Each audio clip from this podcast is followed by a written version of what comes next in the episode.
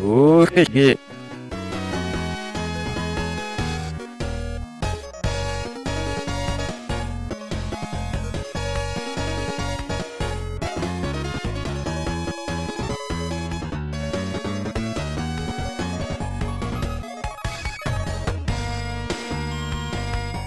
Bonjour à toutes et à tous et bienvenue dans ce nouveau numéro du podcast Moll, le podcast numéro 16. En plus dans la même gecko, retrouve mon camarade Pryzil. Oui, bonsoir. Au programme de ce podcast, on va revenir sur l'actualité du mois d'avril, donc euh, marqué par des petites euh, surprises comme encore, on va parler de... En fait ça m'énerve parce qu'on va toujours parler des mêmes choses, on va parler de Xenocrisis, de Terra, Flame de Never Awake, de Earth Final 2. J'ai l'impression qu'on fait le même podcast tous les mois, ça devient un peu éreintant. Heureusement qu'en seconde partie, on va revenir sur euh, la Fat Cat of Flame Festival avec Prickly Angler, ça va un petit peu changer euh, du marasme habituel, n'est-ce pas Crazy Oui, tout à fait. Et avec lui, on est sûr de pas être déçu, donc c'est parfait qu'il soit là sur la seconde partie. Mais avant cela, en rythme et en cadence, on va enchaîner avec l'actualité du site, avec les One CC.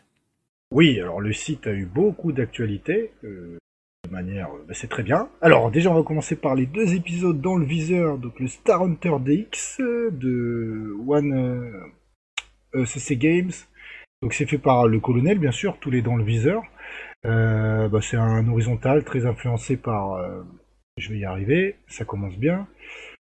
Euh, Rolling Gunner, voilà.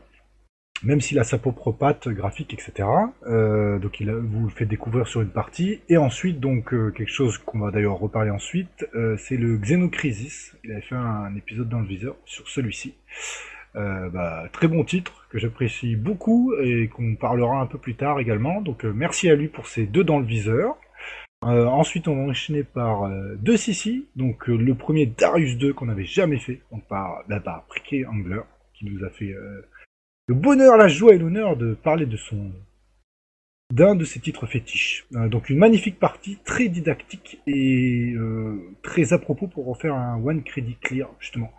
Donc euh, bien sûr, il maîtrise parfaitement le titre, il peut en faire un super play ou un gros Sissi qu'on verra un jour.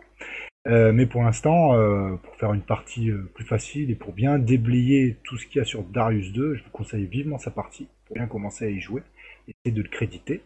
Et ensuite un autre gros morceau donc qui a rien à voir, euh, on passe du coq à l'âne, donc c'est le Battle Garega, le mode arcade par Mutmut 02 en low rank, je le précise. Ouais, c'est le jeu où tu joues contre le rank pour gagner. Bon, alors c'est pas le seul hein, qui existe euh, en shmup, en shmup où il faut jouer contre le rank, mais celui-là en fait euh, en fait partie beaucoup et c'est intéressant parce que il n'y a pas souvent des joueurs justement qui proposent des, des parties et des strats en low rank sur ce là Bah, bah oui, parce qu'en fait, c'est Battle Garega, c'est le jeu où pendant, en- on va dire ça, pendant des années, t'es habitué à vouloir chercher le high score pour avoir les, les, les merde, comment ça s'appelle déjà, les extends qui tombent, tout ça, à toujours essayer de récupérer le maximum de power-up. Battle Garega, il te fout une grande gifle dans la tronche, il fait non, en fait, t'oublies tout ce que t'as appris jusqu'à présent et tu vas obéir par mes règles. Et tu te rends vite compte qu'en fait, que si tu veux survivre dans ce jeu-là, bah, il faut jouer contre le rank. Il faut pas upgrader à tout va, il faut y aller tout doucement. Bah, oui et non, c'est-à-dire que si tu veux vraiment le poncer, tu joues avec le rank et tu vas y arriver. Mais si tu t'es pas amoureux, extrême, transi du jeu, euh, si tu veux le terminer, t'es obligé de le jouer Voilà. en rank. Quoi. C'est juste faire un clear, c'est surtout ça. Ouais, voilà, si tu veux faire un clear, t'es obligé de le jouer en rank. Donc euh, bah là, il explique tout, euh, justement toutes les mécaniques, pourquoi faut laisser passer des ennemis, euh, comment le rank faut le contrôler, parce que c'est super important. Donc euh, bah, un grand merci, merci à Mutmut. Et pour le coup, il joue sa version PS4. Oui, tout à fait. Ouais, là c'est encore plus facile pour comprendre le rank et justement jouer contre lui. Voilà, parce qu'il y a tous les gadgets de M2, etc. qui, qui vous aident. Ce reste presque de la criche. Non, mais après c'est reproductible en, en arcade au final, ça change rien. Tu peux le jouer en Oui, rank en arcade, une fois que t'as compris toutes les Mais vu que mécaniques. tu joues avec tous les gadgets, c'est de la criche, donc c'est pas vraiment un 1cc. Non, je déconne. Non, n'importe quoi. je déconne, je déconne. Perso, je m'en fous, ça c'est vraiment les mecs qui ont que de ça foutre dans leur vie. euh, non, mais après, euh, euh, qui vont, dire, qui vont débattre là-dessus. Non, mais ça t'aide justement, Tout ça t'aide pour, euh, pour tout comprendre, surtout sur des titres complexes comme Rising avec Yagawa. Mais euh, d'autres titres, les gadgets, c'est sûr qu'ils sont pas tout le temps euh, ultra nécessaires. Mais pour celui-ci, il était d'une grande aide quand même. Et donc ensuite, on enchaîne bah, sur des un test. Alors, si vous saviez l'histoire du test, Je veux, non, on va pas le dire. non, on va pas le dire quand même. Mais bon, euh, donc euh, on l'a sorti pour le 1er avril, donc c'est un vrai test hein, sur Divine Sailing. Une purge horrible euh, sur Mega Drive. Non, Mais- les, dessins sont jolis quand même. Non, déconne pas, arrête, c'est une purge horrible. Euh, un titre Non, les, affreux. dess- les dessins entre les niveaux sont jolis. Non, rien n'est beau. Cachez-moi ce téton que je ne saurais voir. C'est affreux. Euh, donc sachez qu'à la base, ce qui était rigolo, c'est qu'on voulait faire un Sissi avec. Mais il faut croire que ce jeu, c'est vraiment de la daube. Parce que une fois que j'avais enregistré un, crédit sur ce titre-là, donc j'avais trouvé une technique pour le terminer sans forcer.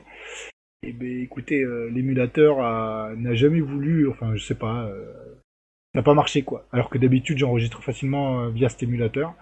Ça n'a jamais marché pour ce titre-là. Donc je me suis pas inf- infligé la purge de le refaire 10, 50 fois. Donc du coup, vous aurez juste le test. Super. Euh, ensuite, on enchaîne, et ça, c'est la petite surprise qu'on a eu du mois de mars. Enfin, si ce n'était une surprise, on l'avait bien teasé au préalable. C'était le podcast. euh, Tiens, si on parlait des FPS. Bah ouais, alors euh, bon, avec Gecko, on aime beaucoup de choses différentes, faut le reconnaître.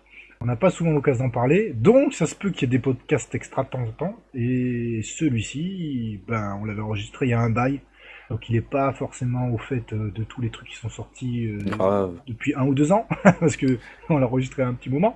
Euh, on l'a enregistré, bah, de toute façon, les gens qui l'ont écouté sont pas dupes. Hein. Il y avait des grillons derrière, donc c'était un- une chaude soirée d'été. Ouais, euh, je sais même pas si c'est celle de l'an dernier, tu vois, donc t'as qu'à voir. Euh, oui, bah oui, c'était le dernier été, donc c'était l'an dernier. Voilà, donc forcément il manque plein de choses, et puis on a aussi oublié des FPS. Voilà, on voulait faire un petit truc un petit peu à, à part. On a justement pas parlé de Quake, que j'avais bien poncé justement il y a quelques mois. Non, mais on en a oublié plein en vrai. Bon, enfin bref, euh, c'était juste une petite digression euh, de podcast, voilà. Il en faut plus, si tu veux mon avis. Mm. Euh, sur ce, on va enchaîner sur l'actualité du site, après le jingle.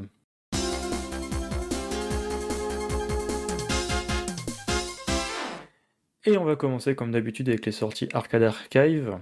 N'est-ce pas, Crazyl Ouais, alors il y a plein de choses. Donc, euh, alors heureusement que tu as noté les titres avant, franchement, parce que j'en connais aucun des trois. On va commencer par le Thunder, euh, je sais pas, Septor 2. Thunder Scepter 2 de 96 euh, de Namco, si je dis pas de bêtises. Ouais, euh, qui est sorti le 10 mars dernier sur Switch et PS4.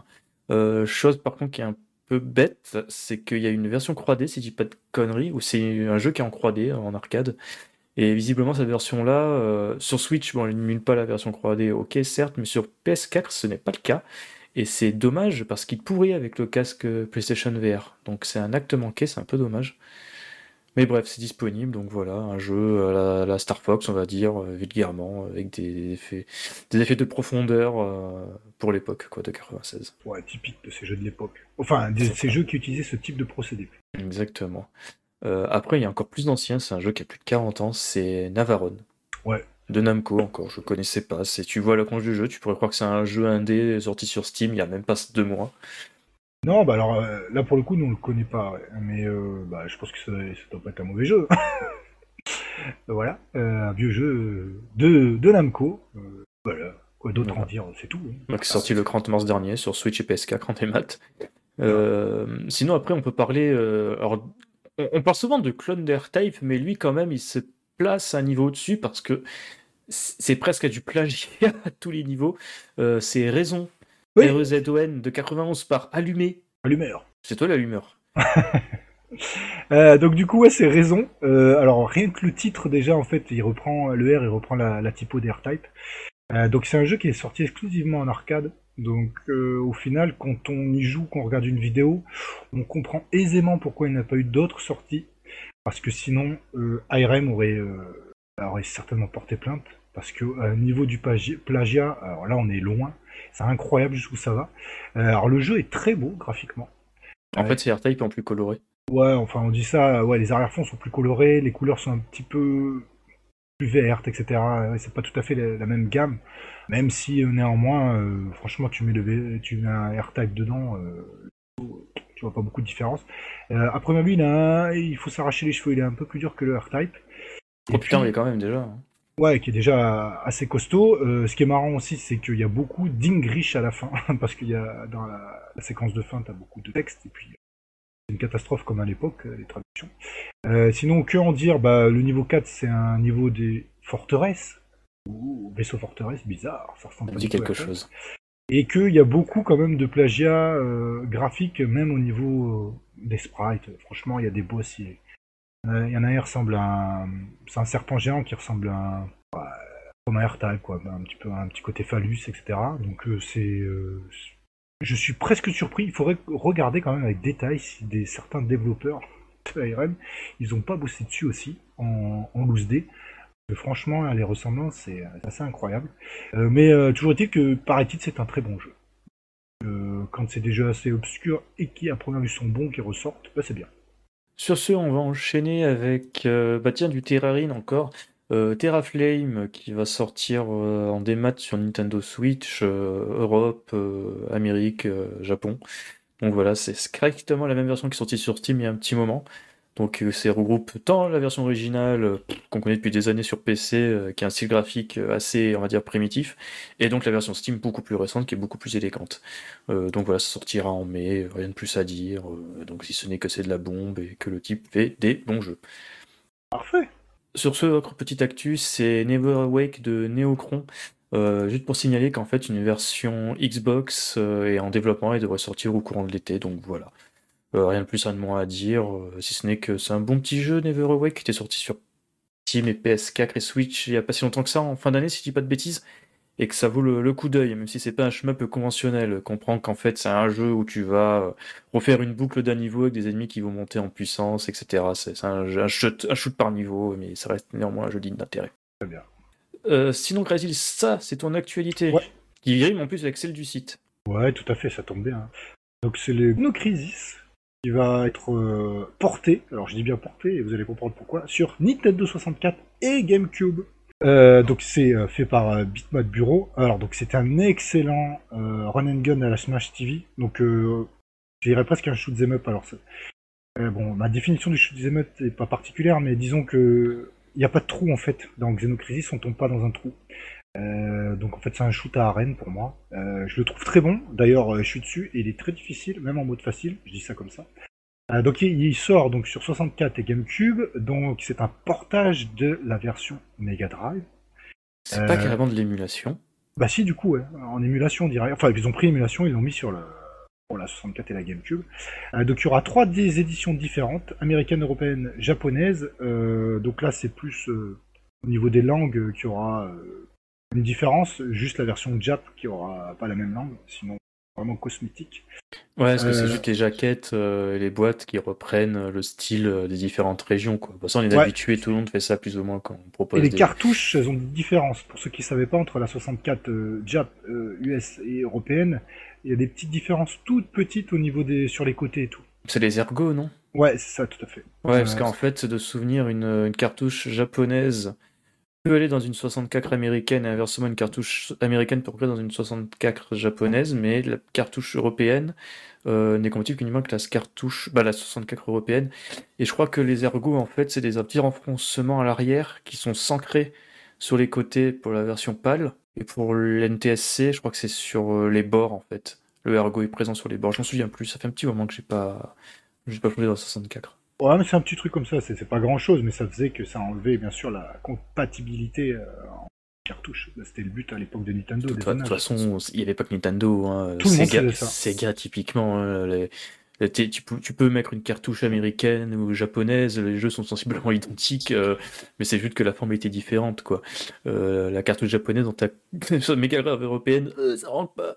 Ouais, et puis il y avait l'histoire du 50 et du 60 Hz à l'époque, sur la génération Mega Drive, etc. Bah, il y a aussi ça sur 64, 60 Hz, 50 Hz. Tout à fait. Euh, donc par contre pour la version GameCube, euh, le mini disque il fonctionnera pas sur une game sur une GameCube standard pardon, uniquement modé euh, parce qu'il y a une gravure spécifique made by, Nintendo qui est assez compliquée à faire. donc voilà donc ils l'ont pas fait, ça sera sûr. donc le prix euh, ça sera euh, la version standard 34 euh, euros ou 63 euros en frais de port, donc le 63 euros c'est la collector. Et donc on peut bien sûr, comme d'habitude chez Bitmap Bureau, prendre directement les ISO qui sont vendus sur leur site. Mm. donc ça c'est cool, et ce qu'on sait aussi avec eux, c'est quand ils annoncent, c'est que ça sort. C'est pas un truc, il va sortir en 6 mois. Eux, il y aura vraiment des versions 64 et GameCube de leur jeu. C'est un très bon jeu. On aime ce type de shoot up.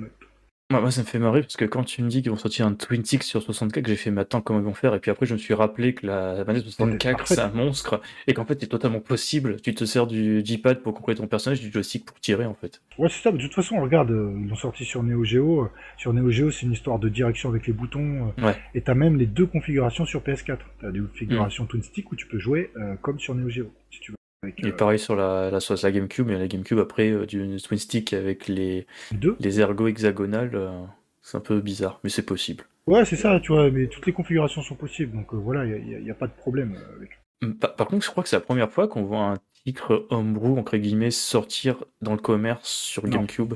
Ah, sur GameCube, oui. Je... euh, 64 aussi. Non, non, Ah, 64, il y en a 64, j'ai un doute. Ouais, il y a eu 64. Mais J'ai un euh, doute. GameCube, oui. Euh, alors, je sais, enfin, le truc c'est que sur une GameCube modée, donc ça se trouve, il y a quand même eu des homebrew qui sont sortis, mais pareil que sur des, des GameCube qui étaient modés, je sais pas. Là, on, pas on si- connaît moins la, la scène euh, GameCube pour le coup.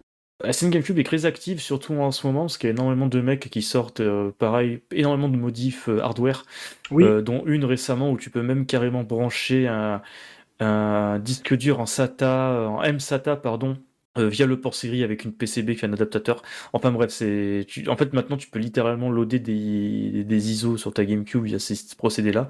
Euh, ça devient totalement cinglé. T'as même des puces que tu peux faire avec des Raspberry Pico sur la GameCube, c'est dingo. Il y a la scène de modding, elle est assez florissante c'est sorti sur la GameCube. Par contre, de mémoire récente, j'ai pas souvenir qu'il y ait un jeu homebrew qui soit sorti dessus, hormis, enfin, euh, un, un jeu de gros calibre à but commercial, on va dire. Parce que les Oui, homebrews sur GameCube, il y en a, il y en a déjà eu, hein, mais. oui, je pense aussi, oui. Sur GameCube, c'est quelque chose qu'on entend moins. Quoi. Alors, pareil peut-être sur que ça, ça nous concerne peut-être moins vu que c'est du shmup, tu vois. Et, et même sur 64, j'ai pas souvenir qu'il y ait un homebrew sorti sur 64. Je, je crois qu'il y avait un RPG. Et RPG Ah, je m'en souviens plus. Ouais, il y avait eu des cartouches. Je me demande si c'est pas un Mother qui était, re- qui était ressorti sur 64. Non. Non, euh, bon, ah, putain, c'est un Mother Croix euh, sur 64, ça aurait été euh, la Non, folie, pas quoi. une suite. Mais tu sais, euh, ils sortaient en cartouche des vieux Mother dans une compile, un truc comme ça, je crois. Hmm, non, il y a eu une compile des Mother sur Game Boy au Japon, Game Boy Advance. C'est sûr, en nombre, c'est pas sorti. Bon, il me semblait qu'il y avait un RPG qui était sorti, justement. Il est vraiment sorti physiquement, quoi. Mais que c'était un vieux jeu qu'ils avaient juste mis dans cartouche. euh. Ah ouais, euh, Bon, commercial, après, euh, euh, faudrait chercher, euh, là, pour le coup. Moi, je pense Ah, qu'il y en a qui sont sortis. hein. tu, tu prends le sujet, moi je regarde en parallèle, je suis curieux. Ah, vas-y, je t'en prie. Alors, bah, du coup, j'enchaîne. Euh, ouais, bah, super comme sujet. Alors, attends, je vais en sauter un. Ouais, tu reviendras sur l'autre après. Euh, donc, euh, Actu, on va parler de Steel Empire Chronicles. Euh, donc, vous allez me dire, euh, alors, euh, bah, ça c'est cool. Donc, c'est sur Switch PS4. Donc, en fait, c'est, euh, va comprendre plusieurs jeux. Donc, bien sûr, Steel Empire, la version Mega Drive qui est très bonne, la version Game Boy Advance qui est très bonne, et le remake euh, qu'ils ont fait récemment. Euh, et ainsi que Over Horizon. Euh, donc ça c'est un très bon shoot qui était sorti sur Famicom d'ailleurs, et qui va ressortir donc en physique et sous Strictly Limited. Donc il y a plusieurs versions évidemment, donc avec belles versions euh, box, euh, avec euh, poster, enfin tous les goodies, euh, guides, stickers, tout ce que vous voulez, ou des versions plus standards, PS4 et Switch. Euh, alors je sais pas, entre guillemets ça vaut le coup, euh, faut savoir qu'à part la version remake, euh, les versions Over Horizon, Mega Drive, GBA, tout ça de, de Steel Empire, c'est très bien émulé depuis des années. Ben, en fait, surtout, ce qui est vachement zarbi, c'est que c'est une compilation qui regroupe l'original Mega Drive, le portage qu'il y a eu sur Game Boy à l'époque, et le remake euh, Switch, qui est à la base lui-même un portage du remake 3DS qui était sorti en 2011, quelque chose comme ça. Ouais. Donc c'est un truc assez bizarre, en sachant que le type qui dit ça, c'est Moebius, Mebius. Mebius, pardon, excuse-moi, Mebius, qui n'est pas à l'origine développeur de la version Mega Drive. En fait, c'est un micmac, ils ont dû acheter les droits entre temps, Bah, etc. certainement. Par contre, le truc encore plus bizarre, c'est que t'as Over Horizon qui a rien à voir avec la choucroute et ils l'ont foutu là-dedans pour le kiff, quoi, le, le jeu Super non, non, le jeu Nintendo là. C'est ce que je me suis posé comme question. Qu'est-ce qu'il fout là, Over Horizon? Ah, c'est un très bon jeu en soi, hein. excellent. Hein. Pas pourquoi il est là. Euh, sinon, j'ai regardé rapido, il n'y a pas eu de jeux commerciaux sur 64 en homebrew, hein, je parle. Ah ouais? Homebrew commerciaux, ouais. Ok, d'accord. Autant pour moi. Euh, euh, après le podcast, je vais chercher ardemment, comme on dit. Voilà, comme ça on pourra se donner tort, euh, dire non, tu racontes de la merde, Gecko. A posteriori. Ouais, parce que bon... Euh... Ok, ok. Euh, moi j'en vois, mais on en reparlera après. Ça marche, a pas de souci. Ok, bah, euh, bah non, mais c'est c'est- bon, alors c'est pas mal. Ce qui est bien, c'est quand c'est une compile où il y a trois jeux, quatre en un, bah, c'est quand même c'est bien. Ce qui est quand même le... ah, c'est trois fois le même jeu, quoi. Enfin, non, ah Steel non, ah non, non, non, non. La version Mega Drive et Game Boy Advance, elles ont des grandes différences. clairement de mes lanternes. Ah bah je sais plus, je me rappelle plus exactement, mais je sais que c'est pas les mêmes jeux puisque j'ai joué aux deux. Non, non, il y a des différences. Et ensuite le remake certainement pas. Il y a Over Horizon. Euh, Over Horizon c'est sympa d'y jouer. Moi ça me gênerait pas d'y jouer sur ma PS4, c'est un excellent titre. Hmm. Voilà. Euh, encore une fois, quand il y a des, des éditions physiques où il y a plusieurs jeux dedans, ça me choque toujours moins que quand ils sont tendance à foutre un coton par exemple tout seul, euh, Ouais. dans ton Super Famicom euh, sur un disque. Toi. Et, et d'ailleurs, tu... oui, c'est vrai, ça c'était ridicule. Mais tu l'as dit qu'il y avait aussi une, une réédition de- du jeu Mega Drive, Perfectly Limited, qui coûtera 50 balles, Ah bon? De Steel Empire. Ouais, en Ah parallèle non. de ça, tu auras des cartouches, des repros euh, Mega Drive de Steel Empire. Ah bah alors, alors euh, c'est toujours pareil. Euh, intrinsèquement c'est cher, mais sauf que je connais pas la code du Steel Empire original. Ça se trouve il a peut-être à 500 euros maintenant. Donc euh, Euh... Ouais. Ça, c'est le... Allez, la soirée, on va passer sur eBay, hop. ouais, Steel Empire, ça valait que dalle à une époque, je le voyais à 10 balles. À une époque ouais. Mais attends, des fois on est surpris. Oh, tu Et me diras, j'ai vu, un- excuse-moi, j'ai vu un 12 stack dans un cache à 60 euros. What? Un quoi 12 stack 60 euros dans un cache, mais les mecs, vous avez En panne Ouais Les mecs sont fous. J'avais payé ça, j'avais payé peut-être euh, 10 francs, enfin 5 Moi, j'ai payé ça 4 euros en occasion. Ça. Euh, Steel Empire, Mega Drive. Putain, je m'en souviens, en plus, c'était le logo euh, pas Acclaim, là, genre, euh, genre Cadillac. Hmm. Il avait fait même avec Crashis de mise, je m'en souviens plus comment il s'appelle. Euh, Steel Empire, euh, là, je le vois une version pâle à 62 euros. Euh, à 22 euros, 35 euros en achat immédiat. Il y a un type qui se touche la nouille en Espagne qui le vend 100 175. Enfin bref, donc oui, il y a moyen d'avoir moins cher. Et à mon avis, les mecs qui le vendent à plus de 50 euros, euh, ils- s'ils sont là depuis le moment, c'est qu'il y a une raison. Exactement. Flying Edge, ah oui, division d'Acclaim. Je savais bien que ça me disait quelque chose. Enfin bref. Voilà. Et t'avais dit aussi le truc rigolo que les versions limitées, en fait, c'est dans une boîte qui reprend le style d'une version d'une boîte Mega Drive. Oui. Sauf qu'à l'intérieur de cette boîte Mega Drive, tu auras ta boîte Switch au PS4. J'ai pas souvenir que les boîtes Mega Drive soient aussi grosses de souvenirs pour contenir un, euh, un Blu-ray, une boîte de Blu-ray. Ouais, ouais. Enfin Ouais. bref. Bon, enfin bon, après ça reste intéressant. Hein. Euh, moi Oui. je trouve euh, celui-là pour le coup, euh, bah, Alors- bien quoi. J'ai failli le précommander, je me suis dit non, on arrête de faire ça, Gecko, parce que la dernière fois que tu t'es dit que ça sortira jamais en boîte, c'était Aquario Clockwork, je sais plus quoi, et c'est sorti sur Amazon. Donc euh, non, je vais attendre à voir si euh, INN me propose une version euh, dans le commerce. Ah, tiens, ça y est, alors je passe du coq à l'âne, euh, j'ai fait mes petites recherches, donc il y a bien le RPG, euh, c'était le Paper Mario en fait, qui a une... Paper Mario? Ouais, euh, ça s'appelle le Black Pit, c'est une version homebrew du Ouais. Paper Mario. Ah bien sûr, c'est une euh, ROM hack. RAM hack que les gars ils ont sorti euh, sur une cartouche Repro qu'ils ont vendue? What? Ouais, c'est ça. Mais il y en a pas mal, hein, des C'est trucs pas comme ça. légal tout ça? Non, mais bien sûr, c'est pas légal. Alors, euh, du coup, t'as raison si tu veux le dire commercial. Mais est-ce qu'il est encore légal de sortir commercia- commercialement euh, Xenocrisis sur 64 à l'heure actuelle? Est-ce que Nintendo va se dire ouais, je vais mettre mon petit logo dessus? Non, c'est sûr. What? Bon, à ce moment-là, t'as plein de t'as plein de ROM hack comme ça que les gars peuvent sortir des repros. hein. Tu vas sur AliExpress, c'est la fête du slip à ce niveau-là. Bah, c'est pour ça. Mais c'est pour ça qu'il y en a pas mal et qui fonctionnent parfaitement sur des consoles. Son absolu, c'est qu'une EEPROM, tu la programmes, tu la grave, enfin tu la soudes sur une PCB d'un jeu pourri, euh, et voilà quoi. Oui, c'est ça. Bah, comme euh, les, les, les repros euh, Super Nintendo, il y en a Oui. masse. Euh, tu reconnais même pas la différence maintenant. Oui, les le- mecs qui faisaient même euh, les cartouches de Star Fox 2 à l'époque, on n'avait pas le jeu final de la Super Nintendo Mini. euh. Ils prenaient un jeu un peu OZEF, euh, mode 7 là, et hop là. Enfin, pas Oui. mode 7, euh, Super FX, et, et hop, c'était fini. Euh, donc bref, et donc du coup après, ah oui, il y a une mise à jour R-Type Final 3 pour. R-Type Final 2, alors ça faut que t'expliques. que- C'est débile, c'est débile. Merci le Japon vos nomenclatures de merde. Euh, ça en fait, qu'en fait, R-Type Final Croix, en fait, c'est juste une grosse mise à jour à la base d'R-Type Final 2. Euh, R-Type Final Croix, la version, le jeu PS5, pardon, c'est juste une version euh, boostée aux hormones entre guillemets avec un peu plus de contenu et euh, graphiquement un peu plus joli. Euh, comprendre des effets de lumière genre ray euh, et patacra sur PS Croix, euh, PS5, pardon. C'est pas la folie. Et là, en fait, R-Type Final 2 au Japon sur PS4, il a eu sa mise à jour 2.0 qui le fait passer en R-Type Final 3. Euh, donc en fait, la seule grosse nouveauté de cette mise à jour, c'est l'implémentation d'un mode en ligne 6 joueurs euh, pour des stages compétitifs, avec d'autres nouveaux escras un peu à côté, mais c'est tout quoi. hein. Euh, Ça n'a pas le- tout le contenu de la version PS5 pour autant. Euh, c'est débile, euh, c'est Grandzilla. euh, Ah non, après, si elle est gratuite, on s'en fout, tu vois, la mise à jour. Donc, ouais, en plus. En plus, je crois que je me suis rendu. je- je- apparemment, même pas la. En plus, c'est vrai que sur PS5, c'est R-Type Fin- ne le Evolved. Oui. Tu vois, pour encore plus se mélanger les pinceaux. Enfin bref. Euh, cette mise là est aussi prévue sur Xbox, Steam et Switch, mais pour l'instant, il n'y a pas de date. Donc voilà. Ça te laisse sans voix. Euh, oui. Bah, à ce moment-là, on va parler d'Evercade. Oui, bon, ça, ça va vite être fait ça. Donc, euh, Arcade, euh, on en parle assez régulièrement. Donc, il y a une nouvelle cartouche qui est prévue. Euh, cartouche Amiga. Donc, ça, c'est cool parce que l'Amiga, euh, bon, alors maintenant à émuler, ça va, hein, mais c'est pas non plus. Chercher un peu quoi. Et en main souvent. Ordinateur Amiga. Euh, donc du coup, dans cette cartouche, on aura ce qui nous intéresse euh, en shmup surtout, c'est le projet X, le spécial édition 93. Donc euh, pour ceux qui ont eu la chance ou de voir des vidéos ou d'y jouer, c'est un jeu absolument magnifique à l'époque pour l'Amiga. Une poutrerie graphique. Donc au moins là, vous avez la possibilité d'y jouer dans une cartouche officielle sur l'Evercade. Alors après, il y a d'autres jeux dedans. Il y a, Top. il y a les, la trilogie des Alien Bread. Ils ont mis quoi Quack, je sais pas ce que c'est. Alors je le dis comme ça un temps. Arcade Pool, ATR All Terrain Racing, Booty Blows et Kingping Arcade Sport Bowling. Et Full Contact. Full Contact, être l'adaptation du certainement du film avec Van Damme. Euh, je sais pas pourquoi il s'appellerait comme ça, sinon voilà.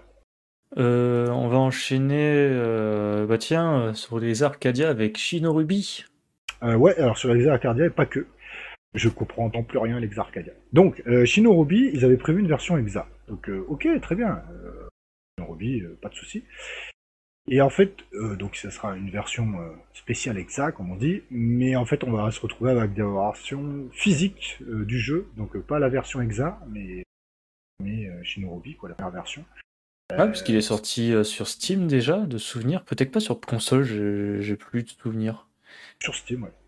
Euh, pas sur console encore, justement. Ouais, mais ça sera l'occasion sûrement. Je crois. Il passe par Red Art Game de souvenirs, ce qui Voilà. aussi édité euh, euh, d'autres euh, ch- Ouais, qui avait fait d'autres shmups. Ouais, des petits ou ceux alors c'est petit et grand, ça dépend euh, de la chance que vous avez avec Red Arm. Des fois il y a des très bons shmups et des fois c'est des trucs un peu, un peu. Euh, et d'ailleurs ça sera aussi dispo sur PlayAsia. Euh, moi je vous conseille euh, vivement, euh, plus que vivement, euh, d'aller sur, euh, bah, d'acheter directement chez Red Art Games. Vous éviterez de vous prendre la douane si vous, ça vous intéresse de PlayAsia. Vous l'avez automatiquement avec PlayAsia. En plus, c'est pas d'éditeur français, Red Art Game Je crois. ouais. Après j'ai acheté pas mal chez eux des, des petits jeux en boîte assez sympas. Ouais. donc, euh, Bah, Voilà. c'est français. Euh, donc c'est cool, mais alors encore une fois, euh, quel est l'intérêt pour l'Exa d'avoir euh, Si. quasiment Alors, l'intérêt de l'EXA, on en avait parlé il y a un moment, et à l'époque encore Hubert euh, daignait être dans les podcasts, hein, des bisous sur le kiki Hubert, où en fait à la base Shinorubi c'est un vertical, un Ah oui, qui vrai. prend tout l'espace de ton écran mais qui a un scrolling vertical. Et la version EXA, en fait, euh, j'en avais parlé à l'époque de aveu d'échec des développeurs parce qu'ils proposaient un véritable mode tâté. Donc en fait, les mecs ont dû revoir en grande partie euh, leur copie euh, parce qu'à mon avis, tu fais pas un affichage vertical contre un mode tâté comme ça. Euh, L'inverse est possible, ça, rend, ça fait des trucs immondes comme le, le mode 16 neuvième de Under Defeat HD+, ah, ou sur console. Génération aussi. par exemple, mais l'inverse, à mon avis, c'est moins ouf. Donc oui, euh, en fait, leur version exa, à mon avis, c'est un autre jeu qui a totalement rien à voir, en fait.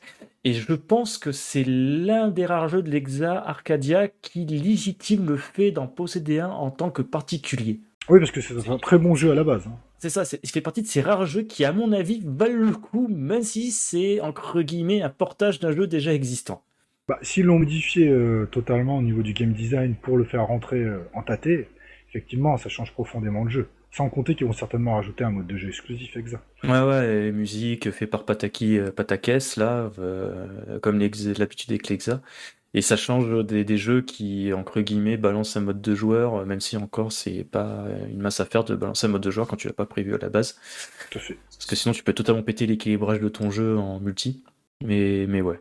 Donc oui, ça, pour le coup, on, peut avoir changé notre discours sur l'Exa Arcadia très rapidement, en passant de super excité au début, ça a été annoncé, en super sceptique au fur et à mesure des années. Là, autant pour ce jeu-là, euh, je, veux bien donner le bénéfice du doute.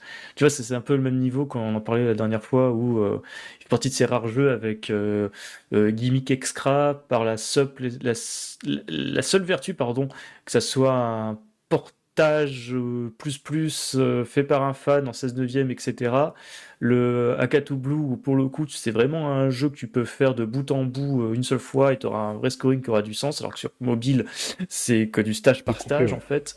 C'est c'est découpé. Bah, si c'est très adapté pour un usage mobile, hein, on va pas dire le contraire, c'est un très bon jeu. Akatu Blue sur iPhone et Android. Et après, je sais plus quel jeu on parlait, là, le Devil Angel de Psycho, parce que ça sera la première fois qu'on pourrait jouer euh, euh, via un canal officiel, on va dire.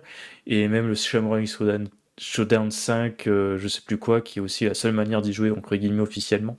Si on oublie les, les portages et les compilations qu'il y a eu il y a pas si longtemps que ça. Bon, enfin bref. Ouais, alors par contre, je m'interroge juste sur le timing, quoi. C'est que, franchement, euh, le sortir en physique, c'est dommage. Ils auraient dû laisser un petit peu d'exclusivité à la version Exa, je trouve. On s'en fout. Les gars, ils s'en- ils foutent, mais d'une Oui, puissance, parce qu'ils ont du contenu à part. C'est pas le même jeu, techniquement. Ouais, mais tu vois, quand à un moment, l'Exa, ils se vantaient de dire ils sortaient un jeu et ça sortait nulle part ailleurs, maintenant, en fait, leur jeu, même s'ils sortent, on va dire, en version downgradée en physique, ils sortent. Mais non, mais à la base, c'est un jeu qui est déjà sorti depuis des années sur, euh, en démat. C'est pour ça que je dis ça. C'est en fait, tu vois, et puis même quand ils disent euh, jeu qui n'est jamais disponible ailleurs, faut bien que le petit astérix euh, contenu j'aime pas disponible ailleurs. Voilà. Et encore honnêtement, le je vais avec mauvaise langue, mais le Scrania, 50% du nouveau contenu, bah, tu peux le reproduire à la maison en te mettant euh, l'album euh, Arrange de Keiichi Nao en fond et en, en supprimant le- la musique du jeu de base dans les menus quoi. Ouais, mais tant qu'à faire, là, ils ont tellement retravaillé le jeu, euh, pourquoi ils l'ont pas appelé Shinobi? Mais ça, il s'appelle Shinorubi Pink Label sur les Arcadia. Ils l'ont appelé 2, tant qu'à faire, là. C'est pas loin, quand même, d'un nouvel épisode, quand même. J'ai pas, j'ai pas du tout poncé jeu d'origine, j'ai pas, Non, mais je sais pas, vu on- plus de vidéos. Je je sais même pas s'il y a de vidéos de la version exacte, je me souviens avoir vu des images. Donc je on peux verra pas me quand là-dessus.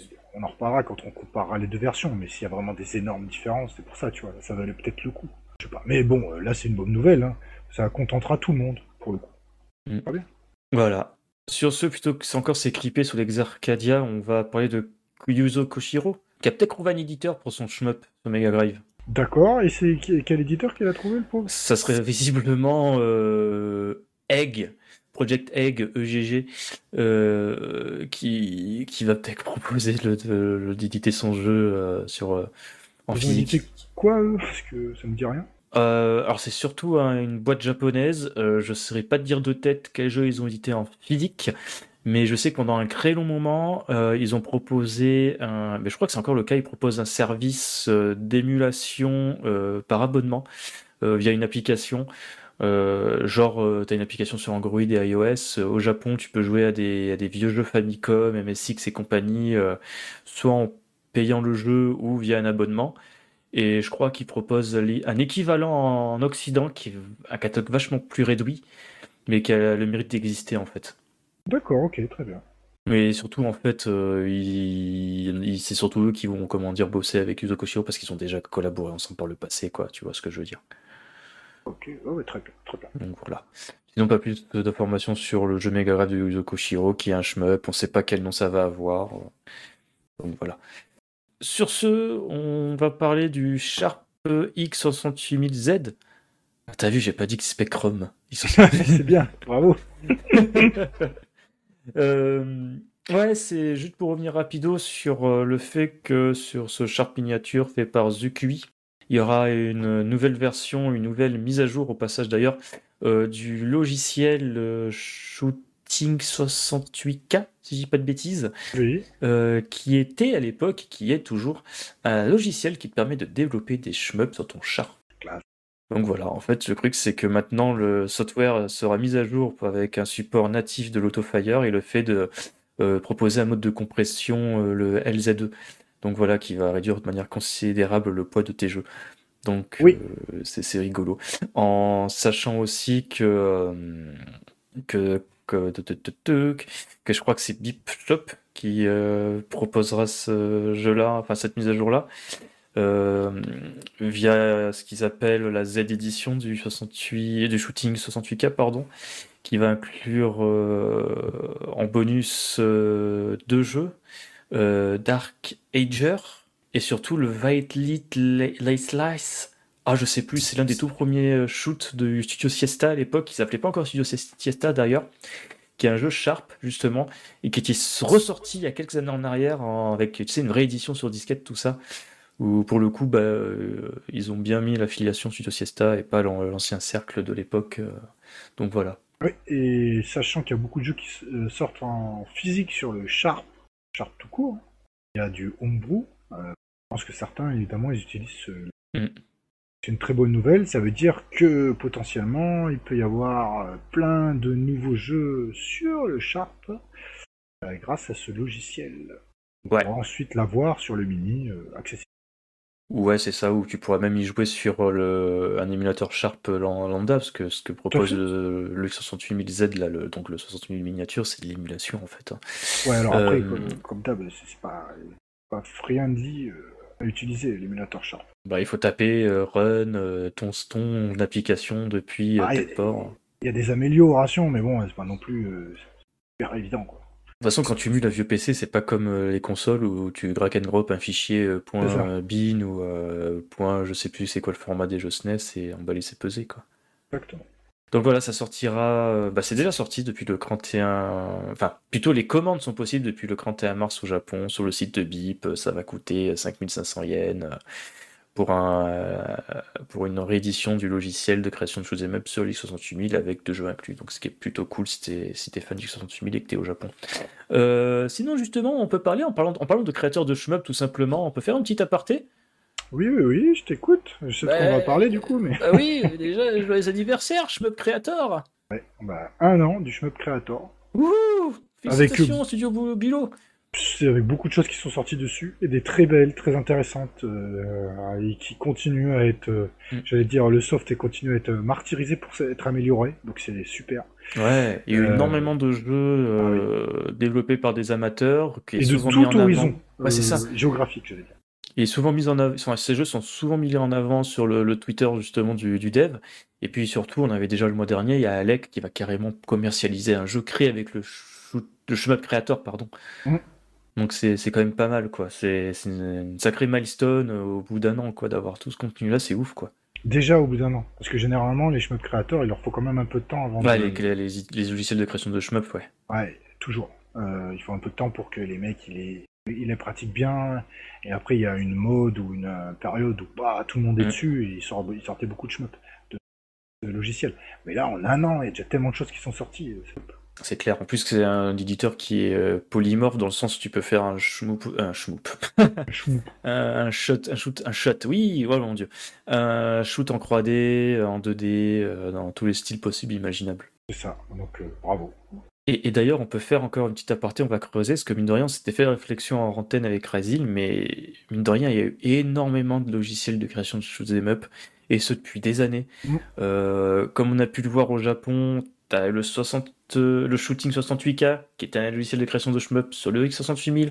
T'avais les Daemon sur la Famicom, la Super Famicom, la. Saturn, la, Playsta- oui, la Saturn, La la PlayStation, PlayStation avec Daemon Kids. Le 2 aussi sur Saturn. ouais. Exactement. Euh, tu as eu le shoot, euh, le STG Builder sur PC, a- où il y a eu énormément de shoot'em up euh, d'Ujin qui sont sortis et développés grâce à ça. Je crois que tu as eu un deuxième avec le, le, STG, euh, je sais plus quoi, il y en a eu, deux qui se tirent la bataille, mais STG Builder c'est le plus connu. Et puis surtout en Europe, euh, pendant qu'au Japon tu avais justement le, shooting 68K et compagnie, tu avais quand même des développeurs européens qui c'était Sensible Software, les, les types de Canon Folder, de Sensible Soccer, bah, ils ont proposé euh, à la vente un logiciel de création de shoot'em up eux aussi, qui s'appelait le Shoot'em Up Creation Kit. En, abrévié, ah, en abréviation, ça faisait le SUK, SUK. C-E-U-T-K, quoi, SUK littéralement. Donc voilà. Et, et d'ailleurs, alors ça, pour le coup, on va rebalancer la vidéo YouTube euh, de, la chaîne YouTube One Recro Type, de, si je dis pas de bêtises. Où c'est un, en fait, je trouve que c'est un type qui fait plutôt de bonnes vidéos, on va dire rétrospectives documentaires, parce qu'autant ses premières vidéos, ça pouvait grosso modo des, des vidéos avec ta source étant Wikipédia, tu vois ce que je veux dire, où euh, il n'y a, pas vraiment de valeur ajoutée, si ce n'est d'avoir des images du jeu par rapport à lire les, les infos sur Wikipédia ou sur un site comme euh, Hardcore Gamer 101. Et cette toute dernière vidéo, notamment sur Rare, Sensible Software et quelques autres, euh, en fait, c'est carrément les développeurs de l'époque que le mec il a interviewé. Ah, c'est la classe. Ouais, c'est ça. Donc en fait, quand il a fait sa vidéo sur Sensible Software, tu avais euh, John Hard euh, Sensible et je m'en souviens plus de euh, euh, ah, ah, je m'en souviens plus. Cambridge, je sais plus quoi. Enfin bref, il revenait justement sur l'histoire de Sensible Software et justement sur euh, l'histoire de ce Shoot Them Up Creation Kit, où à la base, en fait, c'est un logiciel en interne qui leur permettait de créer euh, une palanquée de Shoot Them Up. À l'époque où justement les développeurs européens sur euh, Amiga, Atari et compagnie, euh, ZX Spectrum, etc., Commodore, copiaient à foison bah, les jeux japonais en fait. Les types, ils allaient, au, café, ils jouaient Defender.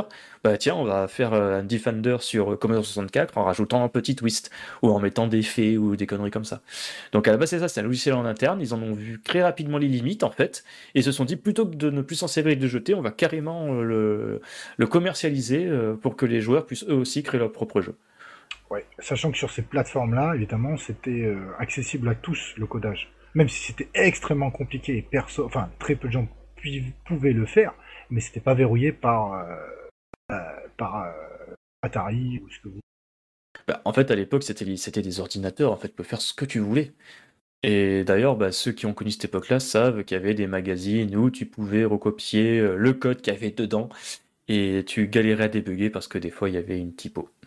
Tout à fait. Mais c'était, euh, tu pouvais développer euh, comme ça, comme tu Ouais. voulais, quoi. En basique, Ouais, tout à fait. sans, euh, sans éditeur de logiciel, comment ça déjà là, sans un IDE, un environnement de développement Mm. où t'as pas de débugger, t'as rien, t'as pas de correction syntaxique. Euh. En fait, maintenant, les développeurs, on est vachement biberonnés hein, par rapport à nos aïeuls. Bien sûr, mais bon. Enfin bon, je pense que personne développerait un jeu comme ils ont développé à l'époque. Oh, si, il y, en a- il y en a quand même qui le font encore. Ouais, mais ça y a de quoi ça, le- ça rasser les cheveux quand même. hein. Eux, ils avaient des limitations plus techniques que maintenant, même s'il y a toujours des limitations techniques même dans une console moderne. Mais le gap, il est tellement monstrueux. Ah, mais c'est clair.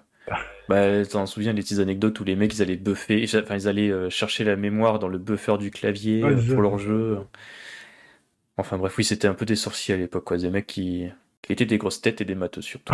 oui, il fallait être beaucoup matheux. Maintenant, il faut juste avoir un semblant de logique et c'est bon, tu peux développer un peu tout et n'importe quoi. Ouais. Oui, tu développeras de la merde, mais il faut pas. Oui, tu développeras de la merde, ça c'est sûr. Il faut quand même des bonnes connaissances en game design, event design et plein d'autres choses pour développer quelque chose d'intéressant. Mais néanmoins, c'est quand même beaucoup plus accessible, effectivement. Hmm, je suis vraiment catégorique. Quand tu développes des jeux, maintenant, tu as tellement de logiciels qui te permettent de faire des choses correctes. Il faut juste avoir des bonnes idées et avec des brouillards. T'as- tu n'es plus à l'époque, tu devais faire toi-même ton moteur de jeu. Et encore, Ouais. à l'époque, tu avais des, des moyens euh, d'avoir déjà à peu près tout qui était clé en main, quoi.